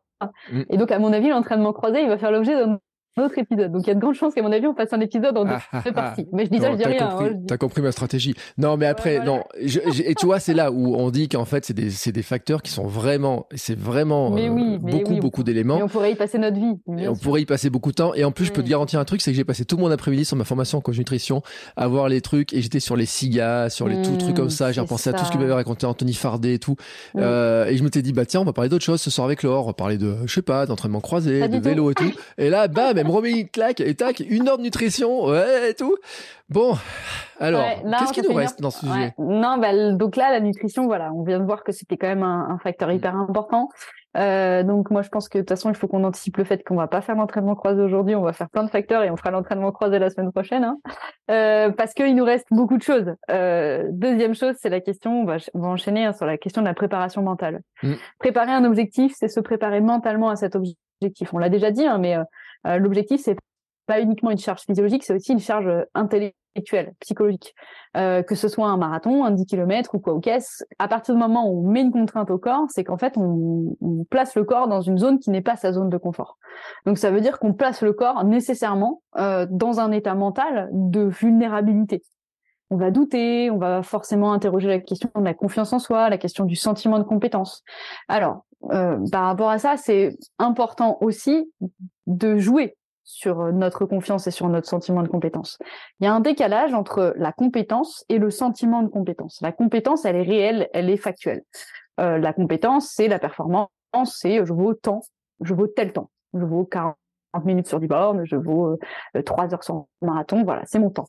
Derrière le sentiment de compétence, c'est la manière avec laquelle je me considère comme étant compétent. C'est-à-dire que pour un même niveau de compétence, globalement, on peut avoir trois sentiments de compétence, après, de manière schématique, indifférents. Soit quelqu'un qui va ultra se dévaloriser et qui va sans cesse, en fait, ne pas se sentir compétent. Mmh. Soit quelqu'un qui va se sentir compétent à la juste valeur de sa compétence, soit quelqu'un qui va se survaloriser, qui va se, ultra se sentir ultra compétent. En fait, il faut bien se rendre compte qu'il y a des études qui ont été menées euh, sur la capacité que qu'avait notre entourage à jouer sur notre sentiment de compétence. Alors toi, en tant que prof, tu vas connaître cette expérience, mais c'est l'expérience de Pygmalion. En fait, on a fait deux groupes d'élèves. On a réparti des élèves de niveau euh, hétérogène en termes de QI, c'est-à-dire que on leur avait fait passer des tests de QI et globalement, on avait des niveaux hétérogènes dans les deux euh, dans les deux, classes. Ça veut dire qu'on avait des enfants avec des QI très importants et très faibles dans les deux groupes. Et euh, mais malgré tout, on avait noté les QI de départ. Et qu'est-ce qu'on a fait? Le premier groupe, on leur a dit vous êtes super bon, vous êtes super bon, vous êtes super bon, vous êtes super bon. Donc en gros, on a renforcé leur estime d'eux-mêmes et donc leur sentiment de compétence. On leur a fait croire qu'ils étaient plus compétents que ce qu'ils n'étaient. Le deuxième groupe d'élèves, eh bien en fait, on leur a dit vous êtes nuls, nuls, nuls, nuls, nuls. Et donc on a diminué leur sentiment de compétence. On leur a fait croire qu'ils étaient moins compétents que ce qu'ils étaient. Alors que souvenez-vous, le QI de base, il était le, au départ le même. Qu'est-ce qu'on constate après huit semaines? Eh bien, on constate que le groupe d'élèves à qui on a dit qu'ils étaient plus compétents, eh ben, ils ont augmenté leur QI de plus de points, je crois que c'était 2,8 euh, points, par rapport à l'autre groupe qui avait baissé leur niveau de QI. C'est sidérant. Ça veut dire qu'en fait, il y a bien un écart entre ce que l'on est et ce que l'on pense que l'on est, et donc on peut agir sur ce que l'on on peut agir sur ce qu'on pense être. Mm. Et donc c'est là où intervient la psychologie positive. Euh, la psychologie positive, elle est apparue au début des années 2000. Euh, la psychologie positive, c'est vraiment le fait de se dire que on peut changer le cours de notre vie par des pensées positives et par des schémas positifs. Donc bien sûr, on peut se l'appliquer à nous-mêmes. Hein. C'est parce que je pense que euh, euh, je vais réussir, je vais réussir, que je vais me donner les moyens de réussir. Je dis pas que c'est juste parce que je vais me dire que je vais réussir que je vais réussir. Malgré tout, ça va me renforcer dans mon travail, ça va me renforcer dans mes efforts, etc., etc. Et à l'inverse, si je sors de chaque séance et que je me dis euh, je suis trop nul, je vais pas y arriver, je vais pas faire le temps, et même pendant la séance que je m'auto-détruis et que je me saborde, intellectuellement, bah, il y a de grandes chances que je vais pas tenir les allures. Donc ça, c'est vraiment un point sur lequel moi je suis passionnée parce que je suis au départ prof de psycho quand même à la fac, donc euh, c'est quand même c'est même mon truc. Mais je, je pense qu'aujourd'hui en France, on n'a pas encore conscience de l'importance des processus mentaux. On n'a pas encore conscience en fait de la puissance que l'on peut avoir sur nous-mêmes, sur notre réussite, grâce à nos processus mm. mentaux. Alors il y a des gens qui l'ont super bien compris, hein, les moines bouddhistes, ils l'ont super bien compris. Hein.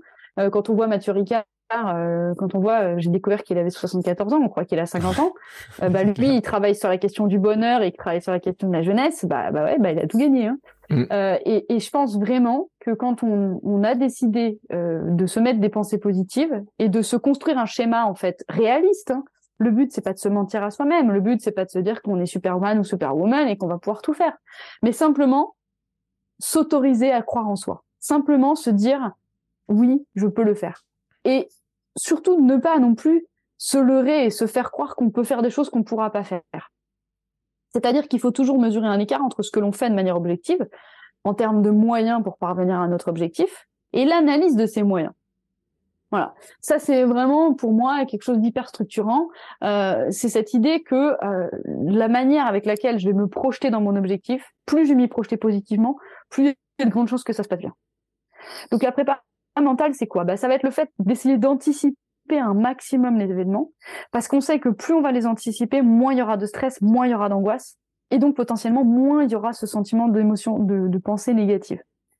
Donc, anticiper, euh, et Marine Leleu le disait très bien, je réécoute les épisodes en ce moment avec toi, Bertrand, mais elle disait très bien que même sur des courses ultra fermées, euh, des courses ultra, euh, entre guillemets, standardisées, je veux dire, le marathon, c'est 42 km dans une ville, on peut anticiper le parcours, c'est du béton partout, on sait où sont les ravitaux, a priori, il n'y a pas d'aléas, quoi. Et ben, même sur un marathon, il va y avoir des aléas. Et donc, en fait, le but, ça va être quoi? Ça va être d'anticiper un maximum de facteurs de la course, ça va être de diminuer un maximum l'incertitude, et surtout d'anticiper des stratégies de recours, des stratégies euh, aléatoires, euh, des, pardon, des stratégies qui pourront intervenir en cas de problème.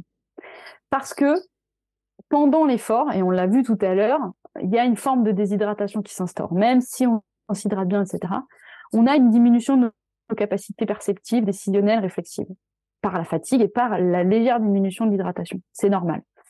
Euh, c'est d'ailleurs le, clin d'œil. Hein. C'est quand on est devant notre télé et qu'on dit euh, ah mais pourquoi il a pas fait ça, que ce soit en foot ou en tennis. bah c'est juste parce que lui il est dans l'effort et que d'un point de vue perceptif et décisionnel il est plus à 100% de ses capacités de réflexion. Quoi. Donc euh, on voit bien qu'on n'a pas la même capacité à décider dans notre canapé ou pendant l'effort. Donc si on anticipe des plans, bah en fait on favorise la décision pour notre cerveau. Et donc en fait on favorise clairement le plan B quoi. Alors que si on n'a pas anticipé, c'est beaucoup plus compliqué. Et donc, je reviens un petit peu à mon premier épisode sur les modèles théoriques, où j'ai quand même un petit peu dit que le cognitivisme, le fait qu'il y ait des plans et revoir les plans, c'était un peu, c'était un peu old school. Hein. J'ai dit que moi, c'était pas un modèle auquel je croyais à 200%. Mais là, on voit bien que ce modèle, il a tout son sens. Parce qu'à un moment donné, faire émerger une réflexion, faire émerger une action, faire émerger un comportement, quand on est fatigué et quand ça devient plus dur, bah, c'est vachement beaucoup plus difficile quoi que de faire émerger un comportement et d'innover dans l'action quand on est dans un état de flow et quand on est dans un état plutôt positif quoi. Donc on voit bien que ce modèle cognitiviste on y revient hein, mais les modèles ont tous leurs avantages et leurs inconvénients. Anticiper des plans prévoir des plans prévoir des, des, des plans B c'est hyper important quoi Qu'est-ce que t'en penses, Bertrand? Ben, En fait, euh, en plus, tu sais, l'imprévu, euh, on peut dire qu'effectivement, un marathon, ça tout semble prévu, mais moi, j'ai juste en tête euh, cette image. Alors, il avait été accusé d'avoir fait exprès ou pas, tu sais, le, marathonien français là qui renverse tous les verres sur la table au JO. qu'il ait fait exprès ou pas fait exprès, c'est autre chose. Mais n'empêche que le mec qui arrive derrière, qui a attrapé, qui voulait attraper son verre d'eau, et qui se retrouve sans le verre d'eau, là, à un moment donné, il y a de l'imprévu dans un truc qui était prévu.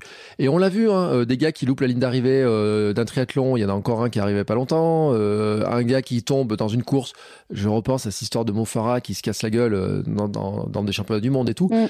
Donc même sur des courses, et puis l'autre jour, il y avait les 10 km à Valence, là, ils sont tous tombés sur la, sur la ah, ligne de départ. Il y a un là. et tous se regardaient en chaîne de faïence en disant mais qu'est-ce qu'il est con d'être tombé lui et tout. Enfin franchement, les images et mecs, ça donnait pas envie d'être au milieu de cette fosse au lion.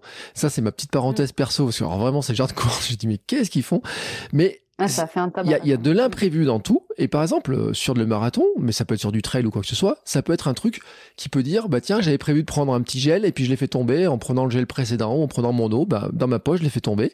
Et je me retrouve à mon kilomètre 30 où j'avais prévu de prendre tel truc parce que dans mon plan d'alimentation dans mes tâches, j'avais prévu de prendre tel truc. Et je me retrouve euh, à sec. Et alors, je vais te raconter notre blague en plus. Et là, je vais faire un petit clin d'œil à Hermano, l'ami Hermano. Mais qu'est-ce qui m'a fait rire Je voulais me raconter ça? Sur, euh, je crois que c'est sur un marathon. Il s'est trompé. Il a confondu ses gels avec de la crème solaire, avec un tube de crème solaire. Et au lieu de prendre un gel, il s'est retrouvé avec un tube de crème solaire dans la poche. Et ben, tu vois, le jardin prévu. Il a pas mangé quand même. Non, il l'a pas mangé, mais enfin, c'est le jardin prévu. Quand je dis faire tomber un gel, faire tomber ce eau, pas attraper le truc, te retrouver un ravitaillement, tu penses qu'il va y avoir, euh, je sais pas, tu dis oh il y aura un carré de chocolat, puis en fait tu te retrouves il y a que des tucs et que t'aimes pas les tucs. Comment tu le gères? Comment tu fais ces trucs-là? Et ben c'est pour ça qu'il y a de l'imprévu qui existe et que l'imprévu peut arriver à n'importe quel moment. Et ça c'est un truc qui peut arriver vraiment à n'importe quel moment et que euh, ben euh, c'est pas foutu quoi. C'est-à-dire c'est pas parce qu'on n'a pas la boisson qu'on veut, c'est pas parce qu'on n'a pas le truc qu'on peut manger que c'est foutu pour foutu. C'est-à-dire qu'à un mm. moment donné, il faut trouver la parade pour continuer à avancer. Et alors ça, c'est surtout le cas en trail. Hein. Mm. Euh, S'il y a bien une discipline dans laquelle il y a beaucoup d'incertitudes, c'est le trail. On, a, on, on, repère jamais la totalité du parcours. Hein. C'est pas possible. Les mecs, ils vont pas faire l'UT. Alors l'UTMB, ils le connaissent, un hein, parcours est connu, mais ils vont pas mémoriser le moindre caillou, la moindre pierre, ce genre de choses. Et, et donc, plus la distance augmente, plus on est dans un milieu incertain, plus on, moins on peut anticiper de choses. Sauf que, comme tu le dis, en fait, il y a des techniques malgré tout qui nous permettent d'avoir une sorte de plan B. Donc pour l'alimentation, bien sûr, je crois que c'est Florian Carvalho qui qui le disait, qui prenait toujours un gel de plus euh, parce que de toute façon ça coûtait rien et que ça n'était pas beaucoup plus lourd. Donc bien sûr sur l'alimentation, bah c'est très bien d'envisager une stratégie. Moi, je pense qu'il faut envisager une stratégie nutritionnelle et se dire, globalement, dans l'absolu, dans l'hypothétique, il faudrait que je mange ça à tel moment. Bien sûr. Sauf que là, on y est précisément. Ça ne se passera pas comme ça. c'est clair et net. Ça ne se passera pas comme ça. Mais pour plein de raisons. Parce qu'on a oublié, parce que effectivement, on a, on n'a pas le truc sous la main, parce qu'on n'a juste pas envie, parce qu'on a, on a un coup de moins bien. Mm. Donc ça ne se passera pas comme ça, c'est pas possible. Et ça me fait rire d'en parler parce que on a tous des exemples où de toute façon, euh, moi j'ai un exemple où je ne bois pas du tout de coca. J'aime vraiment, mais pas du tout ça. C'est-à-dire que c'est pas du tout quelque chose qui va m'attirer ou même dans un apéro et tout. Et une fois, j'ai dû faire, je devais vraiment pas être loin de l'hypo pour le coup. Euh, J'arrive à un ravito et je, je, me, suis jetée sur le coca. Et en fait, je sais pas pourquoi et je m'en souviendrai toujours parce que moi qui n'aime pas le coca, ça m'avait vachement fait sourire. Je pense qu'à ce moment-là, mon cerveau savait qu'il ça allait lui apporter du, du glucose très très rapidement et, euh, et j'ai été malade comme un chien derrière parce que j'ai pas l'habitude d'en boire. Donc ça ne se passera jamais comme prévu. Mais si à ce moment-là, moi, alors j'étais j'étais jeune, j'avais anticipé le fait que le coca, vu que je n'en buvais jamais, ça allait potentiellement me causer des troubles digestifs. Euh, et ben j'aurais dit à mon cerveau non, on n'y va pas. Sauf que là spontanément j'y vais parce que j'ai pas prévenu mon cerveau qu'il fallait pas que j'y aille. Donc ça c'est important. Après il y a la question aussi de en termes de prépa mentale du fait il faut se dire que vous allez avoir mal et que ça va mal se passer à un moment mm. donné de la course. Franchement, les courses, ils se passent euh, bien du début à la fin, il y en a pas. Moi, même moi, je veux dire, j'ai eu des courses qui étaient idéales et même dans ces courses idéales, il y avait des gros moments de des gros moments de doute quoi. Euh, parce qu'en fait, ça fait partie du truc ou alors ça veut dire que à un moment donné, on n'a pas été à fond dans l'intensité. Euh, c'est qu'on s'est pas donné 100% de nos capacités. Donc on a toujours des regrets dans ce cas-là. Ouais, mais quand t'es première et que t'as les autres qui sont à 10 minutes derrière toi, t'es tranquille dans les mains dans les poches. C'est ce qui t'est arrivé dans ta jeunesse, dans tes courses de jeunesse. Non, parce que même quand t'es premier, en fait, t'as toujours peur qu'on te rattrape. Figure-toi, quand t'es premier, tu te dis, oh là là, sur la combien, t'as pas d'indication de temps. Je veux dire, c'est pas le Tour de France avec un mec avec une ardoise. Je ne sais plus quel athlète a dit, toi peut-être tu t'en rappelleras, tu le sauras, mais je crois que c'est Thomas Lamblanchet qui disait un truc, qui disait, dans une course, il y a que le deuxième qui sait qu'il a tout donné, parce qu'en fait, euh, il fait tout pour rattraper le premier. Et s'il a pas réussi à rattraper le premier et qu'il arrive deuxième, c'est c'est qu'il a tout donné pour le faire et qu'il n'arrive pas à le faire. Et, euh, et je crois qu'il y avait une expression en disant comme ça le premier, tu sais pas s'il a tout donné pour arriver premier, mais le deuxième qui, essaye de grappiller, qui arrive juste derrière. Et l'autre jour, on parlait d'ailleurs de, de certaines courses. J'ai écouté des trucs. Il y a des courses où ça joue à la seconde près sur 10 km. Et tu sais que le deuxième ou la deuxième, elle a tout donné elle saura jamais si la première a tout donné, mais elle ou lui, en tout cas, a tout donné. Et euh, c'est pour ça que ça fait rire, ces gestions, ces gestions comme ça. Quand t'es premier et que t'es dans une course, euh, comme moi j'ai pu faire, gagner des courses que j'appelle de quartier, euh, gagner des courses, euh, t'es es premier, mais t'as pas un mec qui va te donner des indications. Alors t'as parfois un membre de ta famille qui va te dire, il y a personne derrière, mais le mec il voit à 200 mètres, c'est tout quoi. T'as envie de lui dire à garçon, 200 mètres c'est rien du tout quoi. Donc t'as pas l'indication non plus. Donc euh, par rapport à ça, c'est pas parce que t'es premier que t'es forcément bien. Je pense que t'as justement pas envie de perdre ta place. Et sauf sur le Tour de France où t'as les ardoises et que tu sais si t'as trois 4, 5, 6 minutes et voilà. Donc bref. Bon, c'est un détail parce que moi j'ai jamais été premier, donc je sais pas ce que ça fait d'être premier. J'ai jamais été premier, euh, donc je, je n'ai jamais été premier, donc je ne sais pas ce que ça fait d'être premier. Si, si t'es es premier dans le dans le podcast de de, de running, voilà. T'es es premier dans mon cœur du podcast de running. C'est pas mal, non? Qu'est-ce que t'en penses? Ah ouais, hein? bah, c'est le plus important, ce genre de récompense là et tout. Hein? Et euh, Mais pour revenir au moment difficile dans voilà, comment on il faut se, eh ben, il faut se créer des images mentales. Et ça, c'est super important. Et si ces images mentales, on les anticipe pas avant, c'est pas possible de les créer en course. Moi, c'est des stratégies que je mets en place en prépa mentale. Alors, il y aurait, il y aurait trop de choses à dire en prépa mentale. On va pas tout dire, mais malgré tout, on va, on va parler de la question de l'image mentale, l'image positive. En fait, si à l'entraînement et dans notre quotidien, hein, c'est des trucs qu'on peut aussi utiliser pour s'endormir quand on a du mal à trouver le sommeil. On se crée des images positives. Se créer une image positive, c'est s'ancrer tous nos sens à, tout niveau dans cette image positive. Globalement, en général, on part d'un lieu dans lequel on se sent bien, un lieu qui nous plaît, euh, et c'est malgré tout souvent associé chez les gens à de la chaleur. Euh, que ce soit la chaleur d'une maison avec une cheminée ou une plage avec du soleil, c'est souvent malgré tout des lieux de vacances, des lieux dans lesquels on peut pas aller tout le temps, ou alors des lieux hyper familiers dans lesquels on se retrouve. Mais Quoi qu'il arrive, le but, ça va être de se construire cette image mentale avec le plus de précision possible sur bah, ce que je vois, ce que j'entends, ce que je ressens, ce que je ressens en termes d'odeur, mais ce que je ressens aussi en termes de chaleur, en termes d'un point de vue kinesthésique. Est-ce que qu'est-ce que qu'est-ce qui vient sur ma peau? Est-ce qu'il y a du sable? Est-ce qu'il y a de l'herbe? Ce genre de choses. Se construire un maximum de niveau de détail sur l'ancrage kinesthésique, mental, émotionnel, physique, sonore, etc., olfactif, faire travailler nos cinq sens pour pouvoir restituer cette image pendant l'effort. Parce que se replonger ne serait-ce que une ou deux minutes dans cette image mentale positive à un moment donné où ça va vraiment pas, eh ben c'est un moyen hyper intéressant pour simplement s'apaiser. Euh, je sais plus qui disait que euh, globalement l'être humain il poursuit trois buts essentiels se reproduire, prendre du plaisir et éviter la douleur. Et en fait le premier des trois c'est éviter la douleur. Et en fait, dans les moments où ça va pas dans les courses, c'est juste qu'on a hyper mal, quoi. Donc il faut trouver, en fait, c'est souvent ça, on a soit mal aux jambes, soit mal au ventre, soit mal partout, c'est parfois horrible. Et on se dit, mais pourquoi on fait ça? Et donc j'en viens à la deuxième stratégie. La deuxième stratégie, c'est de retrouver un sens à cette performance, à cet engagement dans ce euh, défi-là.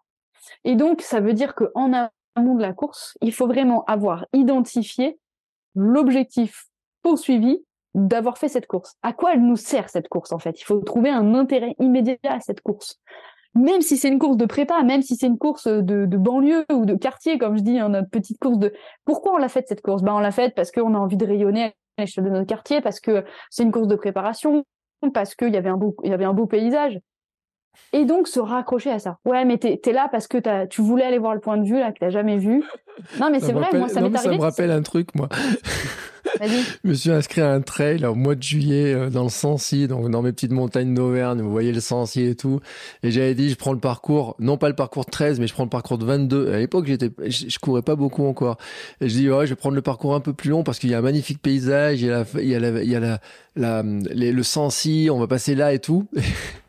Parte Clermont dans la voiture, il fait un grand soleil, j'arrive là-haut, brouillard. Et eh ben, je peux te garantir qu'on n'a rien vu. ça, ça déboule, parce que du coup, tu magnifique... construit ta course là-dessus. Ah ouais, et, puis tu dis, euh, mince, alors je suis passé exactement là où je voulais voir le, beau plan et ça marche pas. Mais bon, après, tu vois, le. le, Donc, d'où l'intérêt d'anticiper un objectif sous-jacent. Voilà. Par exemple, bah tu vois, effectivement. D'où l'intérêt d'avoir un, un objectif secondaire. La truffade. Moi, c'était la truffade ce jour-là. Voilà, mais, mais, mais t'en parlais l'autre jour, hein, euh, courir pour rien que pour le plaisir de manger derrière. Bah ok, c'est complètement ok, il n'y a pas de problème. Je veux dire, pourquoi on n'aurait pas le droit de, de, de, juste se faire plaisir euh, par l'alimentation? Donc on a peut-être un peu bouclé la boucle. Moi, je pense qu'on a mmh. fait un bon tour. Euh, Je pense qu'on peut se garder euh, d'autres facteurs d'accès à la performance pour euh, la semaine prochaine. Ouais. Nous, on a révisé nos plans. Et tu vois, moi, je dis toujours l'intelligence, c'est pas d'appliquer un plan, c'est d'être capable de s'adapter. Donc moi, je pense que là, on a, on a fait un épisode intéressant. Bon, ça, ça, ça, ressemble à l'agence touriste, qui est un peu ton, ton, ton, ton ah truc de départ et tout. Ouais, non, mais tu sais. Et, je vais te dire un truc quand même sur le mental, parce que j'ai une citation que j'aime que, que bien, c'est euh, Olivier Crumbles, qui est l'entraîneur de l'équipe de France de handball féminine. Or que, je sais pas comment ils ont le titre, dit qu'en fait, le 21e siècle sera mental. Donc euh, la place du ah mental pour le sport ah et tout, ouais, ça fait partie des, des, des petites phrases qu'il a pu dire. Et euh, il y a un entraîneur, j'aimerais bien, toujours dans le hand, un entraîneur des Auvergnat d'ailleurs, qui a écrit un bouquin avec plein de petites phrases de citations, etc qui était l'entraîneur d'Aurillac, maintenant je ne plus l'entraîneur. Je te trouverai, je vous trouverai la référence et je voudrais l'inviter un jour dans le podcast parce qu'il a une, euh, une, très très bonne philosophie justement de comme ça, de comment des petites phrases de motivation qu'il a utilisées pour motiver ses équipes, ses joueurs, etc. qui montrent en fait la place du mental et comment le mental euh, il arrive à, à jouer là-dessus. Et c'est vrai qu'on se rend compte en fait que la plupart des choses qui bloquent et on peut le parler en course, on peut parler en sport, on peut parler en entrepreneuriat, on peut parler dans les études, dans trouver un boulot, dans euh, changer ses habitudes, dans plein de trucs. C'est souvent cette part de mental, de croire au truc, de croire que c'est possible, et d'avoir des gens autour de nous qui croient aussi que c'est possible et qui on peut le faire et qui vont nous encourager pour le faire parce que dans l'expérience Pygmalion, etc., il y a aussi celle des enseignants à qui on dit vous avez des bons élèves et les élèves progressent et ceux à qui on a dit vous avez des mauvais élèves et ceux à qui les mauvais élèves mm. et, qui étaient dehors des bons élèves et qui régressent mm. alors que euh, ça venait vraiment de ce qu'on avait dit au prof, c'est-à-dire de la du sentiment que lui, il avait la capacité ou pas d'aider ses élèves ou pas, ce qui est incroyable sur l'humain, sur la mm. gestion humaine, mm. ce qui doit nous faire penser à ceux, nos entraîneurs. Et je pense à ceux aussi qui reçoivent des conseils de gens qui disent, ah, mais si tu fais ça, tu vas te planter, si tu fais ça, tu vas prendre le mur, etc. Bon, bah, cherchez plutôt des gens qui vont dire, oui, bah, si tu veux progresser, tu peux faire ça, ça et ça et tout, parce qu'en fait, ils croient mm. plus en vous. Et c'est important d'avoir des gens qui croient en, vous, en nous autour de nous. Et bah, important. Et, aussi croire en soi euh, personnellement. Hein, je pense que mm. c'est vraiment le plus important. Je peux rajouter un dernier conseil quand même. Tu vois, sur la prépa mentale, il y a un truc que je me rends compte qui est important. J'ai travaillé avec une euh, quelqu'un qui est pas du tout dans le domaine, enfin un peu dans le domaine. C'est la posture de départ. un truc qui marche bien, tu sais, c'est euh, on pourrait appeler ça la, la, la, power pose ou je sais pas quoi. C'est une posture dans laquelle tu te sens en puissance en disant là aujourd'hui je vais être d'attaque. Tu sais, c'est physiquement euh, alors qui peut être souvent, on remonte un petit peu, euh, on met un petit peu le museau vers l'avant, on remonte un petit peu, on monte un peu les épaules, on gonfle un peu le torse, etc. Mais cette position qu'on peut travailler un petit peu, qui est pas pour impressionner les autres, mais qui est en fait pour se dire, là aujourd'hui je vais le faire et qu'on va travailler qu'on peut on peut se regarder dans la glace en disant bah cette, cette posture là je me sens en confiance quand je suis là dedans et, euh, et je trouve que c'est un truc qui, moi qui marche extrêmement bien que je dis souvent et même y compris pour des podcasts pour enregistrer des podcasts où je le dis à des podcasteurs je dis non non mais avant d'enregistrer la personne en face elle te fait peur. Et ben écoute tu te mets dans la position tac tu redresses tu t'es pas en position euh, basse etc tac tu te mets euh, d'attaque et tu verras que ça marche bien. Euh, et, j'avais testé sur des courses, ça marche aussi très bien. Ça fait partie, c'était mon petit bonus, tu vois, mon, petit bonus à moi. Bon. Ouais, et puis même au pied d'une côte, euh, c'est la même chose. Hein. Au pied d'une côte, se dire allez, je redresse la technique de course parce que plus ça va, plus on court, plus on a tendance un peu à s'avachir hein, pendant une course. Donc, à des moments de la course, se dire allez, je remets du dynamisme, je remets de la posture. Et là, là vous le voyez pas, mais je me redresse comme si je me, mais c'est hyper important et tu as raison c'est super intéressant ce que tu dis parce que le corps il renvoie un message au cerveau aussi implicitement. Et ben voilà. euh, merci pour ce conseil écoute aujourd'hui tu as, as, dit six fois que j'avais dit un truc super intéressant. Alors euh, c'est mon toi tu comptes J'ai mon petit. Non, en fait, en blague, en blague, je compte pas. Mais je suis content. Non, mais attends. Et tu sais, et franchement, moi, je suis toujours impressionné parce que t'as des, tu sors des études, t'as du savoir, t'as des études. As... Puis t'es, t'es, une scientifique, t'es une chercheuse, tu vois. T'es, t'es, enfin, t'as, t'as plein de trucs et tout. Et moi, je suis là, mon petit coureur, tu sais, qui arrive comme ça, là, qui, qui, en plus, pour le dire, j'ai mangé euh, juste avant d'enregistrer, j'étais en train de manger une nougaline, alors qu'il est pas du tout dans l'alimentation de, de ration de récupération, etc. Et c'est pas grave, c'est dans le plaisir mais j'étais dans le plaisir et tout. Mais en fait, euh, c'est, euh, c'était pour, pour dire comme ça quand même, quand même euh, ton savoir m'impressionne.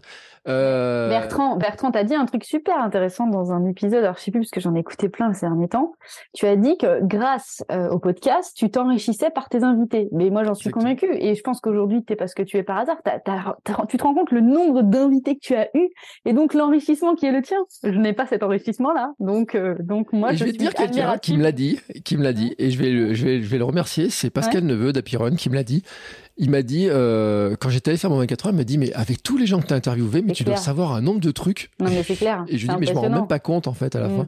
Et en fait, il y a un truc, et on a posé une question, et c'est Maria Laura qui a posé la question, qui a dit, est-ce qu'il y a des endroits où on aurait les notes des épisodes, de ce qu'on raconte, des références, etc. Alors c'est vrai qu'on n'a pas vraiment le temps de le faire, mm. mais même moi, j'ai pas le temps de le faire. Et des fois, je regrette parce que les citations, les références qui sont données par les uns par les autres. C'est marrant que tu en parles parce que c'est la première fois aujourd'hui où en, rédigeant ce que je rédige des scripts, euh, mmh. j'anticipe quelques trucs et je me suis dit tiens c'est marrant, on n'a jamais donné les études. Alors moi je pense qu'en fait il faut pas non plus tomber dans, dans une euh, dans une logique de vouloir euh, tout creuser, tout chercher. Je trouve qu'on apporte beaucoup d'informations. Après, si vous voulez d'autres informations et creuser le sujet, nous, on est disponible en fait et on peut vous renvoyer les liens.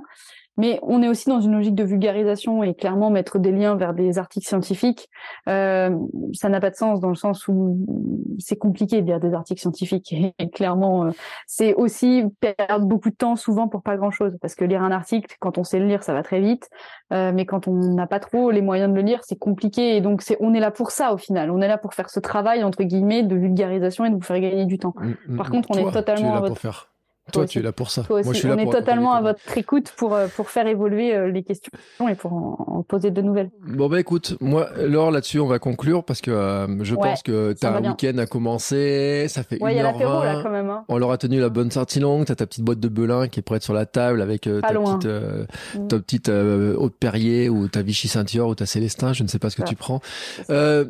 Mais bref, euh, on va rappeler donc qu'on se retrouve la semaine prochaine pour finir ces histoires et on parlera de l'entraînement croisé. Il va savoir si j'aurai pas mon épisode sur l'entraînement croisé. Euh, mais non, mais c'est important et on parlera aussi parce que je suis en train de regarder de limiter les blessures, de l'importance de comment on limite les blessures, etc. Et de d'autres de, éléments qui vont compléter euh, un petit peu tout ça. Euh, et puis qu'on a d'autres épisodes qui sont prévus derrière. Hein. On a on a une liste, hein. on, a, on, a, on a une liste. J'en ai même soumise d'autres, euh, des idées tout au long de la semaine. Ouais, euh, Lucky Luke, c'est le surnom de Laure euh, pour chercher des idées. Et moi, quand je me regarde dans la glace, que je prends Non, ma pas des idées, c'est pas des idées, c'est ça le truc. C'est des sujets de thèse. c'est des sujets de thèse. Alors, on va pas vous faire une thèse, mais en tout cas, rassurez-vous, on a plein d'idées. Mais par contre, si vous avez des questions, n'hésitez pas. Dans les notes de l'épisode, vous pouvez envoyer des questions en audio. Euh, alors des fois, ça marche pas très bien. J'ai eu l'autre jour une question, faut que je renvoie un message à la personne. Pour, je suis désolé, euh, Mireille, je crois. La question, je l'ai pas du tout entendue. Faut que je renvoie un message. Mais T'es donc, désolé, t'as dit. T'as dit que je suis désolé. Ouais, je suis La désolé. pauvre Mireille. Par- pardon. Euh, mais en tout cas, envoyez-nous des questions. Pour, ça nourrit aussi les thématiques, ça nourrit tout ça. Je mets les liens aussi pour contacter euh, Sur Instagram, hein, c'est bien aussi, Voilà. sous les stories, c'est cool. Ça fait Et vivre contactez-moi. Et puis, euh, on trouve tous les comptes, etc. On regarde, on peut suivre toutes les aventures. Et puis, bah écoute, je te souhaite une Merci, belle, une belle fin de journée. Merci pour ce début de week-end. Belle semaine. Hein Ouais, et puis, puis à la semaine prochaine. Yes. Allez, salut Bertrand. Ciao, ciao. À très bientôt.